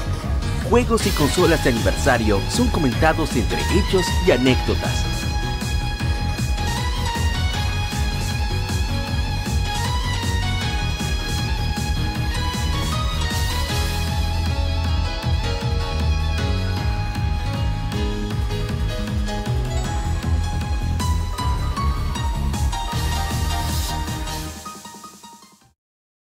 Bien, aquí estamos con las Gamefemérides, juegos de aniversario, ¿verdad? Y antes debo decir, he debido preparar la tablet, la Legion Tablet, que ahí es donde yo tengo toda toda la posta, lo que leo, los comentarios y demás. Pero aquí estamos, estamos seteados ya. Vamos a poner aquellos que disfruten el podcast a través de YouTube. Aquí está. Y vamos con el primero. Pero antes de iniciar con ese primero, hay que chequear a ver qué otros juegos tenemos que tocan de Game Femérides. Por lo menos mencionarlos, ¿no? Aquí vamos, estoy cargando todo. Vamos. Llegando, llegando. Ok, estamos cerca. Eso me queda falta alguno.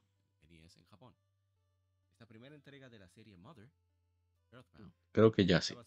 Ahora sí. A ver, estuvo de aniversario, Final Fantasy 4 hace 15 años. En América, la versión de Nintendo 10, el remake, excelente. Ese juego es fantástico. Y bueno, hay unos cuantos comentarios que dicen. Omar Auto preguntó qué tanto mejorado el original. Ahí explicamos muchos elementos de gameplay y demás. Que mejora. Eh, Paul Batista de la cuenta grande, muy buen juego, aunque sigo prefiriendo las versiones de PSP y Pixel Remastered, pero aún así muy bueno. Y Luca Ian dice, ese intento de 3D está para mí. Algunas mecánicas nuevas están bastante buenas y la rejugabilidad también. Y de paso este juego tiene nuevos poses en New Game Plus y puedes conservar algunas cosas. Y otros dijeron, bueno, el juego no se ve mal, lo que pasa es que solo más que las 10. Más tenemos, hace 15 años también se lanzó Legend of Heroes Trails in the Sky the Third, que bueno, originalmente se llama Eyu Densetsu Sora no Kiseki. no, Sasado, no. RP por turnos por Nihon Falcon, parte de la serie Trails. Bueno, aquí tenemos dos personajes diferentes, el epígolo de Trails in the Sky. Y bueno, eh, seguimos. hemos agregado, muchísimos juegos desde finales de julio hasta para acá, por lo menos unos, casi unas 10 efemérides. Casi, casi. Hace 45 años se fundó Koei, hoy Koei Tecmo Games, una distribuidora bastante importante. Fue donde se iniciaron los Otome Games, también esos juegos históricos, como Ambition y demás. Hace seis años se lanzó Fortnite. Bueno, antes de eso, déjame chequear también en Instagram, que nos dejaron dicho los colegas gamers. Vamos a chequear. Se carga más rápido por lo menos.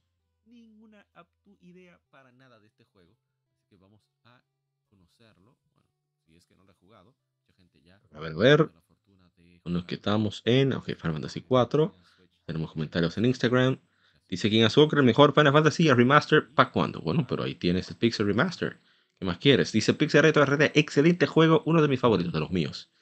De los míos, Pixel Retro RD. Ese es mi Final Fantasy favorito. El 4 en general. A ver, ¿qué tenemos? Ah. Mi hermano Bienbo preguntaba que, solo que se ve bien, pero que si está en español. Dijimos, bueno, lamentablemente el juego es muy largo y y los números no dan como para ponerlo en español. Todavía no, no somos tan asidos los gamers latinos y hispanohablantes con, los RPG. Y sobre Koei, dice en vida solo juego Dynasty Wars, Game Boy Advance y Strike Force. Qué buenos tiempos, dice Emilio con respecto a Koei. Ahora vamos con Fortnite, hace 6 años.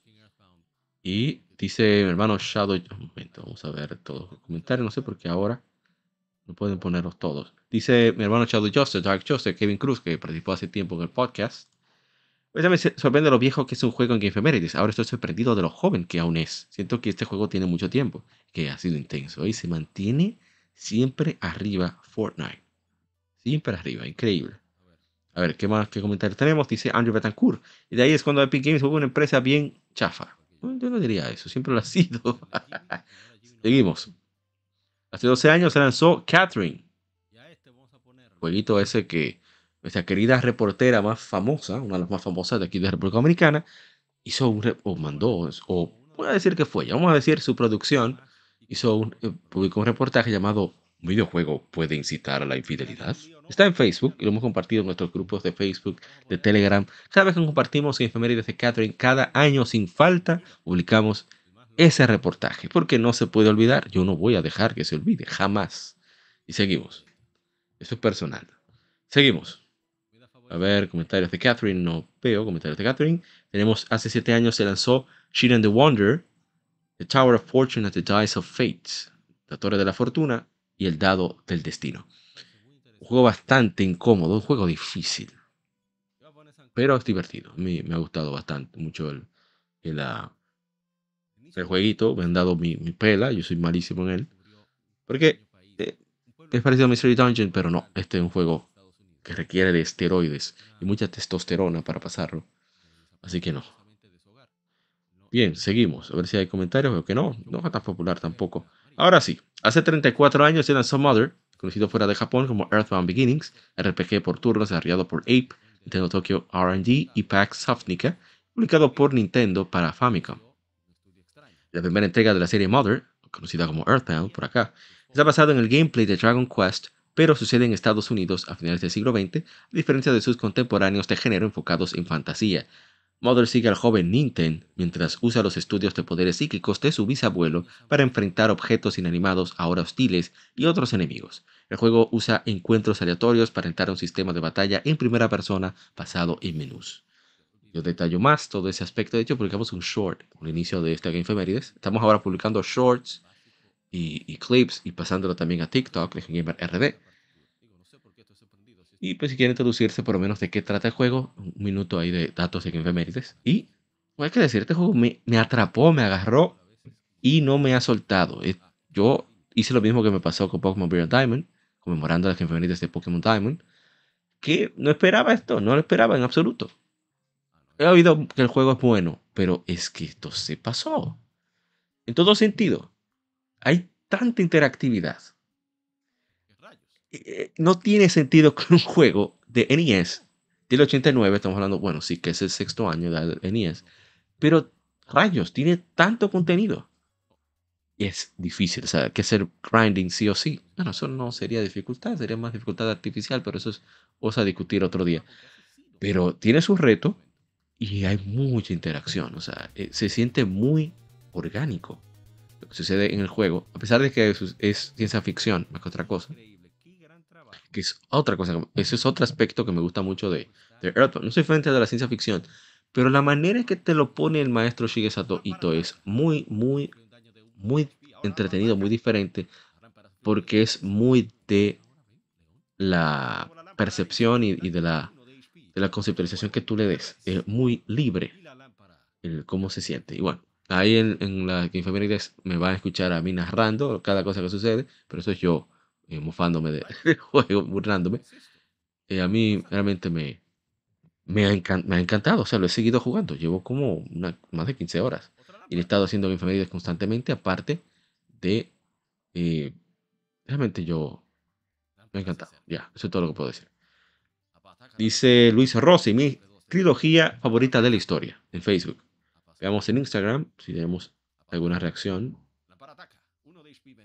No tenemos en Instagram. Y ahora tenemos el siguiente. Mira, Soy yo hablando baba en el vídeo. Y también. Vamos a poner al principio. Aquí. Hace siete años se lanzó Tolkien 2. Es un RPG de acción desarrollado por Megaforce, publicado por Koei Tecmo para PlayStation 4, PlayStation Vita, en Japón para PlayStation 3 y en el resto del mundo también para Windows. Secuela de Tolkien, The Age of Demons. Inédito a la serie ese control de elementos que es fortalecido por la Mitama, la que se especializa en invocar Oni para luchar por el jugador. Luchar por el jugador. El crecimiento y desarrollo de la Mitama ocurre en combate. También es el primero de, este estilo de, hunting, como le llaman, de mundo abierto, que implementa de esta manera, por lo menos para single player. Es bastante entretenido, a mí me gusta mucho la saga de Tolkien. Es mucho más simple, más casual que Monster Hunter, en mi opinión Aparte de que el aspecto histórico y folclórico de Japón le da también un toque diferente a la mayoría de estos. Y por eso me, agrada muchísimo. Pueden checar en febrero donde explico mucho de, esos detalles, mecánica, etcétera, etcétera. Y ahí aquí mismo en YouTube. Bueno, para aquellos que escuchan el podcast a través de YouTube. Ya no tenemos comentarios. Seguimos con... Hace 22 años se lanzó en América Pokémon Crystal muy buen juego, Crystal, ¿eh? Lo mejor que ha hecho Game Freak en su historia. Tenemos muchos comentarios, vamos a leerlos. Dice Johnny Bolívar Encarnación Abreu. Juegazo, todavía lo juego donde sea. Ustedes saben lo que quiero decir, ¿eh? Rafael del Villar Astacio. Mi primer Pokémon y mi maestro en inglés. Excelente. Dice David Gutiérrez. Y para mí siguen siendo los mejores. Rojo Crystal. Dice Andrew Betancourt, que siempre salta con definiciones no hay Marip salvaje el juego, ¿es verdad? No hay. Y el hermano Luis Franjul, Manuel Franjul de, de, Hero Fantasy, dice de mis Pokémon favoritos. Tiene una edición especial de Game Boy Color, muy chulo. Otro que agradí, perdón, agregamos, pero mezclé con añadimos, agradimos. Hace 15 años se lanzó Soul Calibur 4, ex entrega de la serie de juegos de pelea de Soul Calibur muy, muy chévere. Soul Calibur 4, ahí está hermosas Stan Taki y por supuesto Ivy ¿eh? y las demás. Excelente, excelente.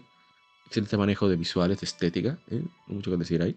A ver si tenemos comentarios. No veo comentarios, pero sí muchos likes, los cuales, siempre agradecemos. Y bien, vamos con el que sigue. Este juego me jugó una trampa que yo no esperaba. Pero hablaremos de eso más tarde. Vamos a poner aquí donde estoy echando vaina con el menú. Bien. Ahí tenemos mi menú de Dragon Quest 9, ahí con mi avatar de Dragon Quest 11, perdón. Hace seis años se lanzó Dragon Quest 11, que se llama Elusive Age. Es un RPG por turnos desarrollado y publicado por Square Enix. Es una entrega en la novena longeva perdón, serie de Dragon Quest para PlayStation 4 y Nintendo 3DS en Japón. Llega a PlayStation 4 y Windows eh, a Occidente el 4 de septiembre de 2018. Una versión con contenido extra, Dragon Quest 11 S, Echoes of an Elusive Age Definitive Edition, fue lanzado primero para Nintendo Switch el 27 de septiembre de 2019. Luego llegó a PlayStation 4, Windows y Xbox One el 4 de diciembre de 2020. Uno de los primeros juegos anunciados para Switch, originalmente concebido para ser totalmente mundo abierto, pero la idea se descartó cuando no cuadraba con la historia que los desarrolladores querían contar. ¿Estás escuchando Square Enix? ¿Eh? ¿Estás escuchando Ubisoft? ¿Estás escuchando hasta Nintendo también? ¿Eh? Cambiaron la mecánica. Con el fin de un deseo de los desarrolladores mejor dicho, de los directores. Así que debe de ser. Qué bueno que lo hicieron. Ojalá y el sistema de Dragon Quest 11 de dividir el mapa en diferentes fragmentos para entonces aprovechar mejor los recursos del sistema, presentar un juego estéticamente más placentero a los ojos, sea la norma, bueno, no la norma, pero que se, se estandarice mejor, más. Es una buena práctica, los juegos se, terminan viendo excelentemente bien como sea. Dragon Quest 11, el Vanilla, para mí, de los juegos más hermosos que se han hecho. No estoy diciendo que tenga los mejores gráficos, pero es bello. Es increíblemente bello ese juego. Son de los juegos donde hay escenarios donde tú tienes que pararte a verlo. Igual que mucha gente no lo admite, igual que pasa con Horizon, Zero Dawn, imagina el otro. Y qué decir de el uh, Ghost of Tsushima. En ese caso hay, hay graficazos, pero en el caso de Dragon Quest 11 hay graficazos y es bello. Pero aparte un gameplay excelente, mucho contenido, mucha interacción, muchos personajes. Es una maravilla. Y ya no voy a decir más porque si no, me enredo aquí hablando. Hace 16 años se lanzó Mario Strikers Charge, conocido en Europa como Mario Strikers Charge Football, Mario Power Soccer en Corea del Sur. Juego de la secuela Mario Strikers de Wii. Pasó sin, por lo menos a mí no me gustó. Jueguito con tener que implementar The Wii Motion, yo detesto eso. The Wii Motion. Bueno, seguimos. Hace 14 años se lanzó Fat Princess para PlayStation 3. Vamos a ver. Tenemos varios comentarios. Dice Rodrigo Romeo. Si es el mismo de PSP, está buenísimo. Bueno, es mejor el de PSP. Dice Josué Christ. De mis primeros juegos digitales en PlayStation 3. Dice Fredo Torre, qué buenos recuerdos. Yo no sé si podría lanzarse algo así hoy día. ¿Se imaginan? Tendría que llamar Body Positive Female Leader. oh, rayos. Yo creo que este podcast va a tener Shadowban, pero ¿qué se le va a hacer? Yo no voy a dejar de leer a mis seguidores por cositas así. Es lo de menos. Dice el hermano bienvenido. este lo jugué par de veces cómoda, pero en PSP. Muy entretenido el juego. Sí, así es. Es excelente. Y siguiendo con, ahorita hablamos de Koei, ahora le toca a Hace 56 años se fundó Tecmo, Tecmo Company Limited. Tecmo Kabushiki, Kabushiki Gaisha, operación japonesa de videojuegos, ¿eh? que ahora es parte de Dragon Quest, de Dragon Quest, de Koei Tecmo. Bien, aquí tenemos, ah, hace 11 años se lanzó Kingdom Hearts, espera, ¿eh? en este caso me volé algún juego, no. Kingdom Hearts 3D, el 3D Drum, Dream Drop Distance para Nintendo 3DS, Viendo si tenemos comentarios, tenemos de Tecmo, no tenemos de Kingdom Hearts, no estoy 100% seguro. Oh, sí, espera, espera, espera, un momento. Antes de hablar de este juego, primero recordarles que somos un podcast de juegos, hablamos tanto de actualidad. Ahora sí, digo el siguiente. Aquí en... No.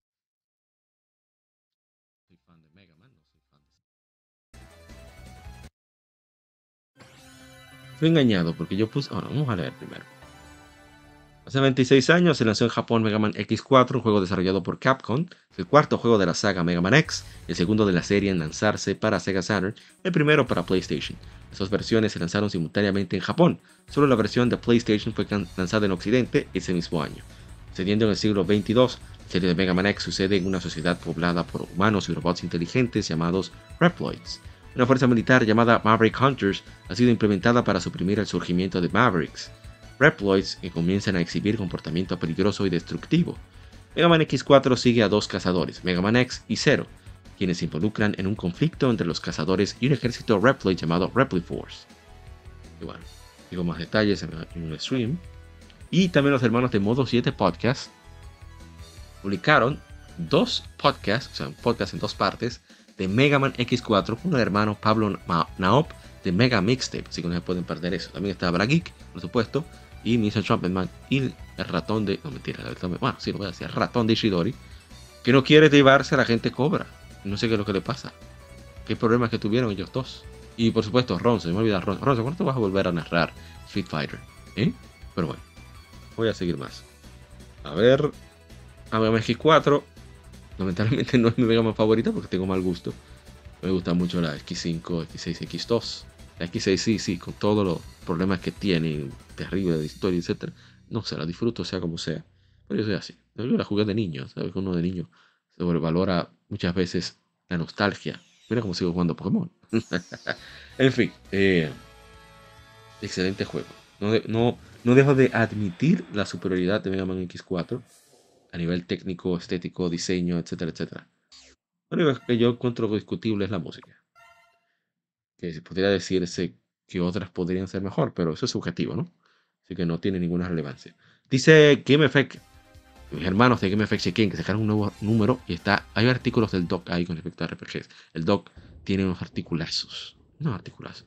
Dice, este es el X bueno.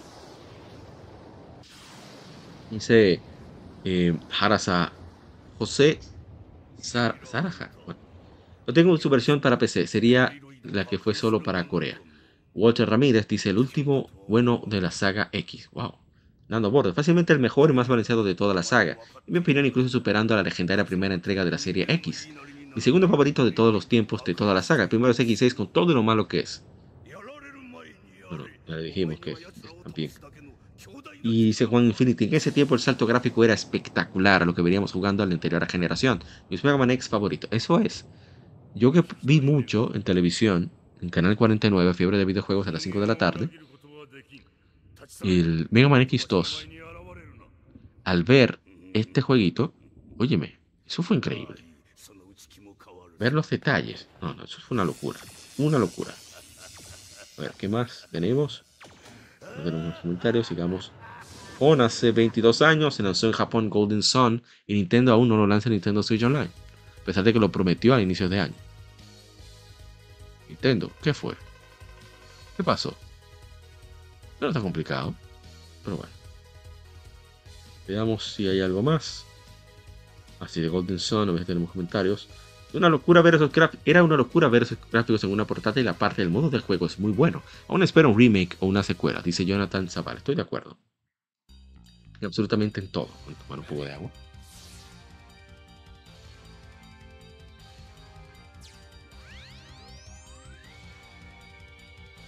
Hace 14 años se lanzó Monster Hunter 3 para Wii en Japón. Toda la fecha japonesa. No tenemos comentarios tampoco. Ah, bueno, sí tenemos, mentira. Dice King Azuokra. Sin duda, sin duda alguna, una de las mejores entregas de la saga y un modo acuático que nunca volverá. Dice el hermano también Shadow Justin, Dark Justin. El primero que probé. Desde entonces soy un fan sin remedio, es verdad. Lo he visto. Ahora vamos con el que sigue. uno de mis juegos favoritos de todos los tiempos. Este juego tiene una de las, de, de, las piezas musicales de la banda sonora que más disfruto porque es, de la, es mi banda sonora de la infancia. Es como yo vienen a Mario, de hecho Mario World, yo diría, podría decir que lo es. También eh, Zelda Green of Time. Pero como Streets of Rage, este juego fue de los que más jugué. Para mí es muy especial porque me transporta a ese tiempo y me sorprende la calidad sonora que tiene, que su juego se siente muy moderno. Pero bien, hace 32 años, espera que esto es de Sega Genesis Collection, vamos a poner el juego en sí.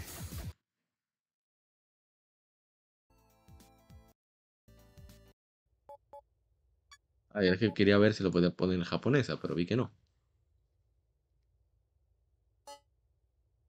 Estaba buscando ahí, puyando, puyando, a ver si podía ponerlo japonesa, pero no. En fin. Eh, ¿Me pagó la Legion Tablet? ¿Me pagó? No sé. Hace 32 años se lanzó Bare Knuckle, Bare Knuckle y Karinoken, Streets of Rage en Occidente. Un side-scrolling beat'em up desarrollado y publicado por Sega para el Sega Genesis y Mega Drive. El juego fue luego convertido para el Game Gear, Sega CD Master System. Se lanzó en varias compilaciones, así como varios servicios de descarga. Primera entrega de Streets of Rage, el juego pone a los jugadores como los ex policías que luchan contra el sindicato criminal de Mr. X. Streets of Rage establece muchas bases de la serie, como el gameplay cooperativo y el uso de música electrónica moderna del maestro Yuzo Koshiro como banda sonora. Excelente. ¿Qué más se le puede pedir eh, a un juego? Eh? Ya, con eso tiene. Yuzo Koshiro en la banda sonora. Veamos dónde nos quedamos. Ah, que me he ido lejos yo. Otro más que agregamos. Un momento, a ver si tenemos comentarios. Ah, sí, tenemos. Dice Rodrigo Romeo. Este juego es genial. El, sexto boss en el barco es muy difícil. Para mí esas chicas sí que pelean. Sí, sí, son duras. Son como Blaze. Tienen, tienen, los, tienen movimientos similares. Y el mismo sprite, pero de otro color. Hace siete años se lanzó Overcooked. ¿eh? Estoy poniendo indie para no se quejen. ¿eh? Pero estoy poniendo indie que me gusta a mí, lo que yo quiero jugar. Haciendo trampa, como siempre. Prendiendo de Brageek, ahí en Legion Game, en, el modo 7 podcast siempre está ahí buscando, truqueando las cosas a su conveniencia. Faltan cuantos jueguitos todavía. Bien, ¿qué más tenemos? Ah, pero espera, este hay que ponerlo. Vaya bien.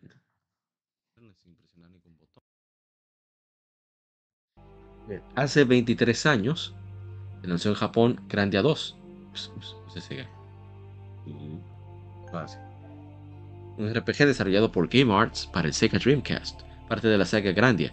En Occidente fue lanzado por Ubisoft, sorprendentemente. El juego fue luego porteado a PlayStation 2, donde fue lanzado dos años después en todo el mundo. Un port mejorado basado en la versión de Dreamcast fue lanzado para Steam y GOG titulado Grandia 2 Anniversary Edition, 24 de agosto de 2018. El juego fue desarrollado por muchos del staff de Grandia original, incluyendo al compositor, el maestro Noriyuki Iwadare, pero fue diseñado enfocado en la idea de crear un título más maduro que el juego anterior, así como el primero de la serie iniciara totalmente con gráficos tridimensionales. Dice el agente Cobra, muy bueno, muy buen juego. A ver qué tenemos. comentarios. Este juego yo nunca lo había jugado. Nunca. Y debo decir que quedé encantadísimo con el jueguito. Está muy entretenido. Tiene mucho ritmo. Tiene un pacing del demonio. Yo normalmente jugué casi dos horas. Y el pacing que tiene es increíblemente bueno.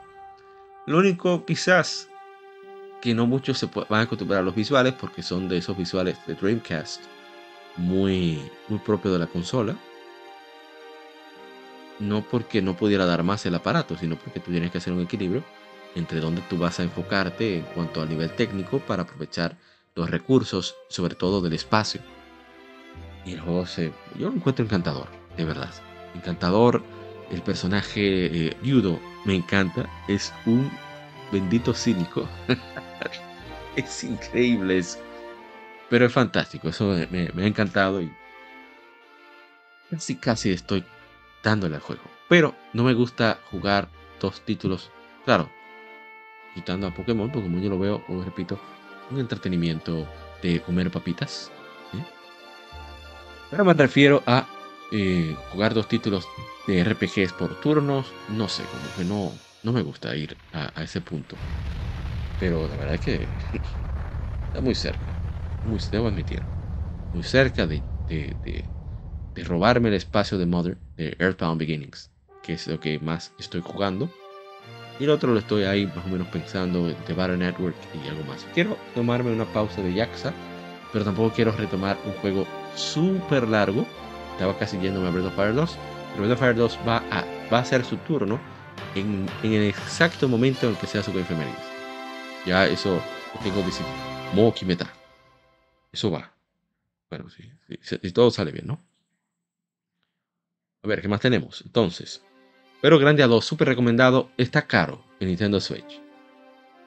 Digo caro para el tiempo que tiene, ya publicado, y lo más que baja es a mitad de precio. Bueno, yo lo veo así, pero yo hice el sacrificio porque nunca lo he jugado.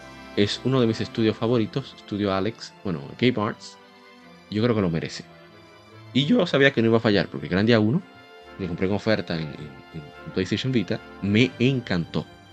Entonces, los dos juegos, 10 dólares cada uno, un juego de, esa categoría, de contenido, de música, yo pensé que lo merece. Además de que una forma de decir la compañía, hey, eh, Grandia, sigue, sigue con Grandia, creo que. Pero bien. Vamos a continuar. Hace 18 años se lanzó en Japón el Pokémon X of Darkness, que en Japón se llama Pokémon XT. Kaze no eh, Yami no Kaze. No sé qué significa esto. Eh, Takurugia. Tornado de oscuridad. Lugia oscuro. También hace 18 años se lanzó en, Japón, ah, se lanzó en Japón Grandia 3 para PlayStation 2. Yo no lo jugamos porque ya lo habíamos jugado este año. Quería dejarlo ahí, ¿no? Entonces, ¿qué más tenemos? Hace 10 años se lanzó Pikmin 3 para Wii U. Se ve muy bien ahí, ¿eh? Excelente. Excelentes gráficos, muy buena jugabilidad. Estoy viendo a ver si acaso tenemos comentarios de... No tenemos de Extinct of Darkness en Facebook, ni Grandia 3, ni de Pikmin 3. La Grandia HD Collection, que está también en físico en Asia. A ver qué más. Oh, hace 30 años se lanzó en América Rocket Knight Adventures para Sega Genesis de Konami. Que ojalá, ojalá, ojalá, ¿eh? Konami y Nintendo lleguen a un acuerdo y ese jueguito salga en Nintendo Switch Online Sega Genesis. ¿Por qué no? Es un juegazo, es plataformas, es acción, es excelentemente bueno y es uno de los primeros, creo, de los primeros trabajos de la maestra, eh, Dios mío, la compositora de Castlevania. Está gustando, ¿eh? tiene buen, buen humor. ¿Me olvidé el nombre? Es fantástico. Me encantan los juegos que tengan. Esa es la edad que me tiene así ya. Contenido variado. Sigamos. Hace 20 años, siguiendo con Konami, se lanzó Silent Hill 3. Ahí está. Ahí tenemos comentarios. Yo no tengo nada que decir. Bueno, el Rocket Knight Adventures, que es un bendito juegazo, y por eso deseo que lo pongan en Nintendo Switch Online para yo jugarlo más fácil. Ya, eso es todo. A ver. Eh, Sale el 3 y tenemos comentarios. Dice Walter Ramírez. Me trae bellos recuerdos, pero a la vez tristes. Eh, Jorge Barleta dice It's Heather. Ya, abuso. Y Jagger Kodoku nos comparte un dibujo. Que, creo que de Heather. Se ve todo lo necesario. A ver qué más. Hace 37 años se lanzó en Japón Metroid, ¿eh? Famicom Disk System. ¿Eh? Una cosa genial. Dice yo, esa ni verdadera joya de colección. Así es. No hay que decir, colega. Más comentarios en Instagram. No. Ahora hace. Este también le toca su, su bombo.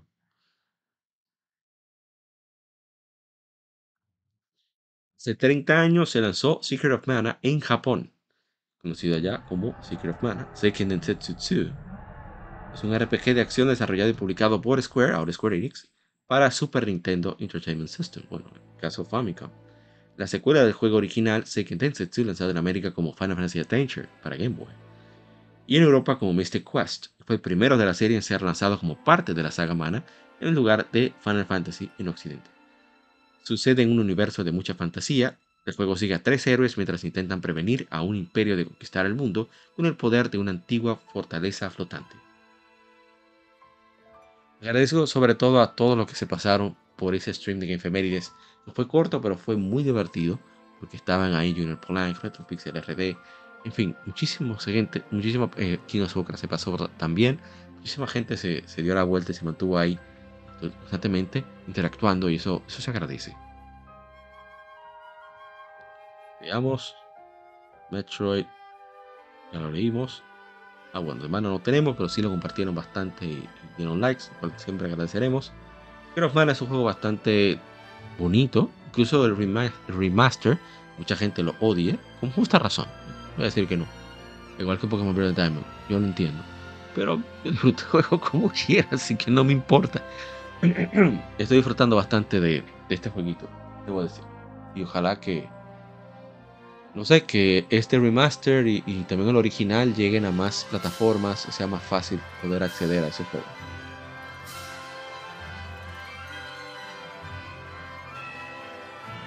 Lo voy a seguir jugando, ¿eh? porque realmente me gustó. Mucha gente, todos te odian, pero yo te amo.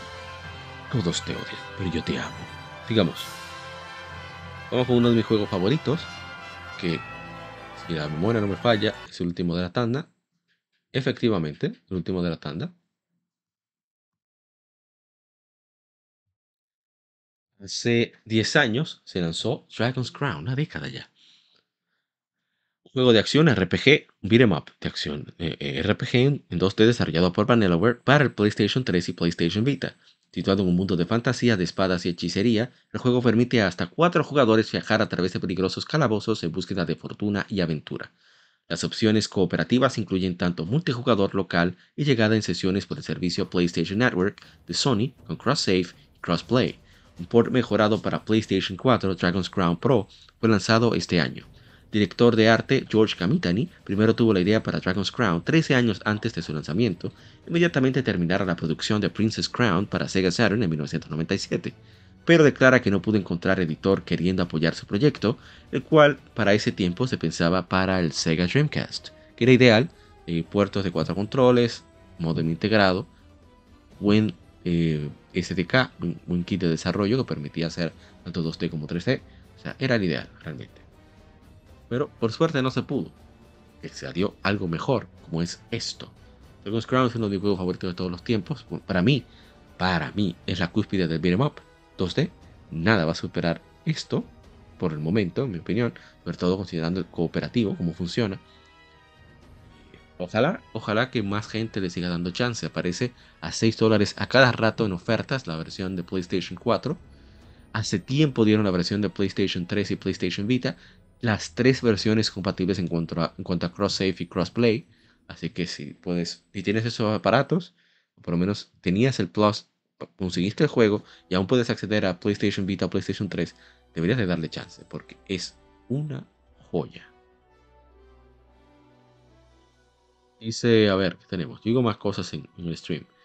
Y, debo agradecer también que se dio la vuelta uno de los gamers que más me inspiran a mí, que es el Hunter Hunter es un, coleccionista gamer RPG mexicano que participa mucho en Museo Nintendo y conoce a muchos dentro del mundillo del coleccionismo en Estados Unidos y, en México. Y la verdad es que es un tigre, tigre como decimos tipo aquí en el juego americano, es un tipo genial. Tuvo la, tú sabes, me, tuvo la gentileza de pasar y dar ánimos cuando estaba en el stream.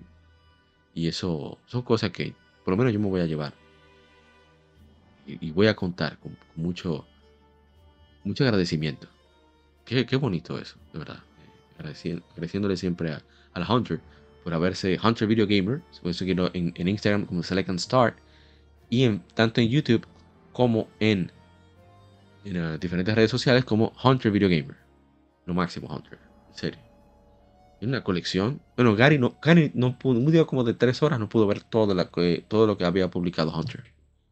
No hay forma. Hunter tiene demasiadas cosas bacanas. Y bien, entonces ya con esto vamos a poner un poquito de pleito. Vamos a cerrar las efemérides. Espero que les haya agradado. Ojalá y, se motiven a probar alguno de esos juegos que mostramos. Y a mí me tengo mucho. En esta semana que estamos grabando hay cosas que tuve que dejar por cuestión de espacio.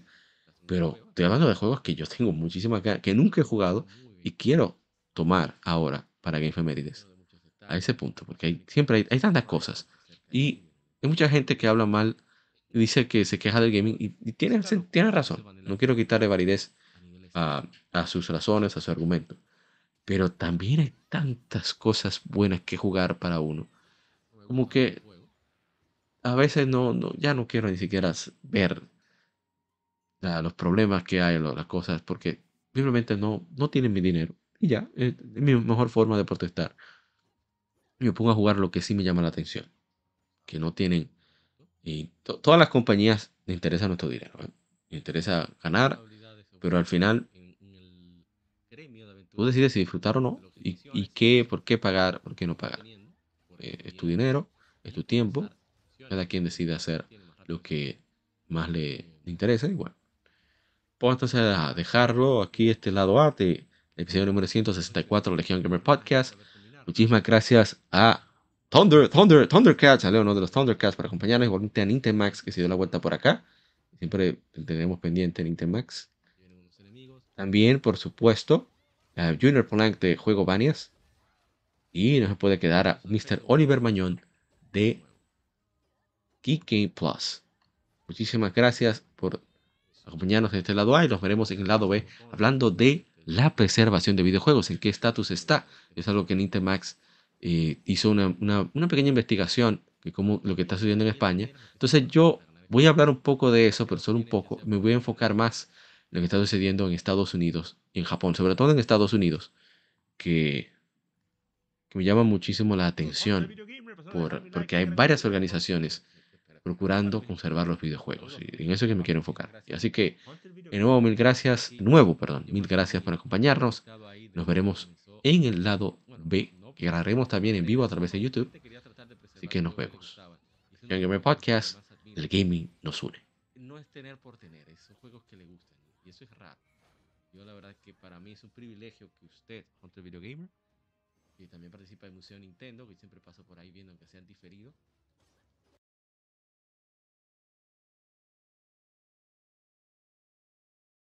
Acabas de escuchar el lado A. Continúa este episodio en el lado B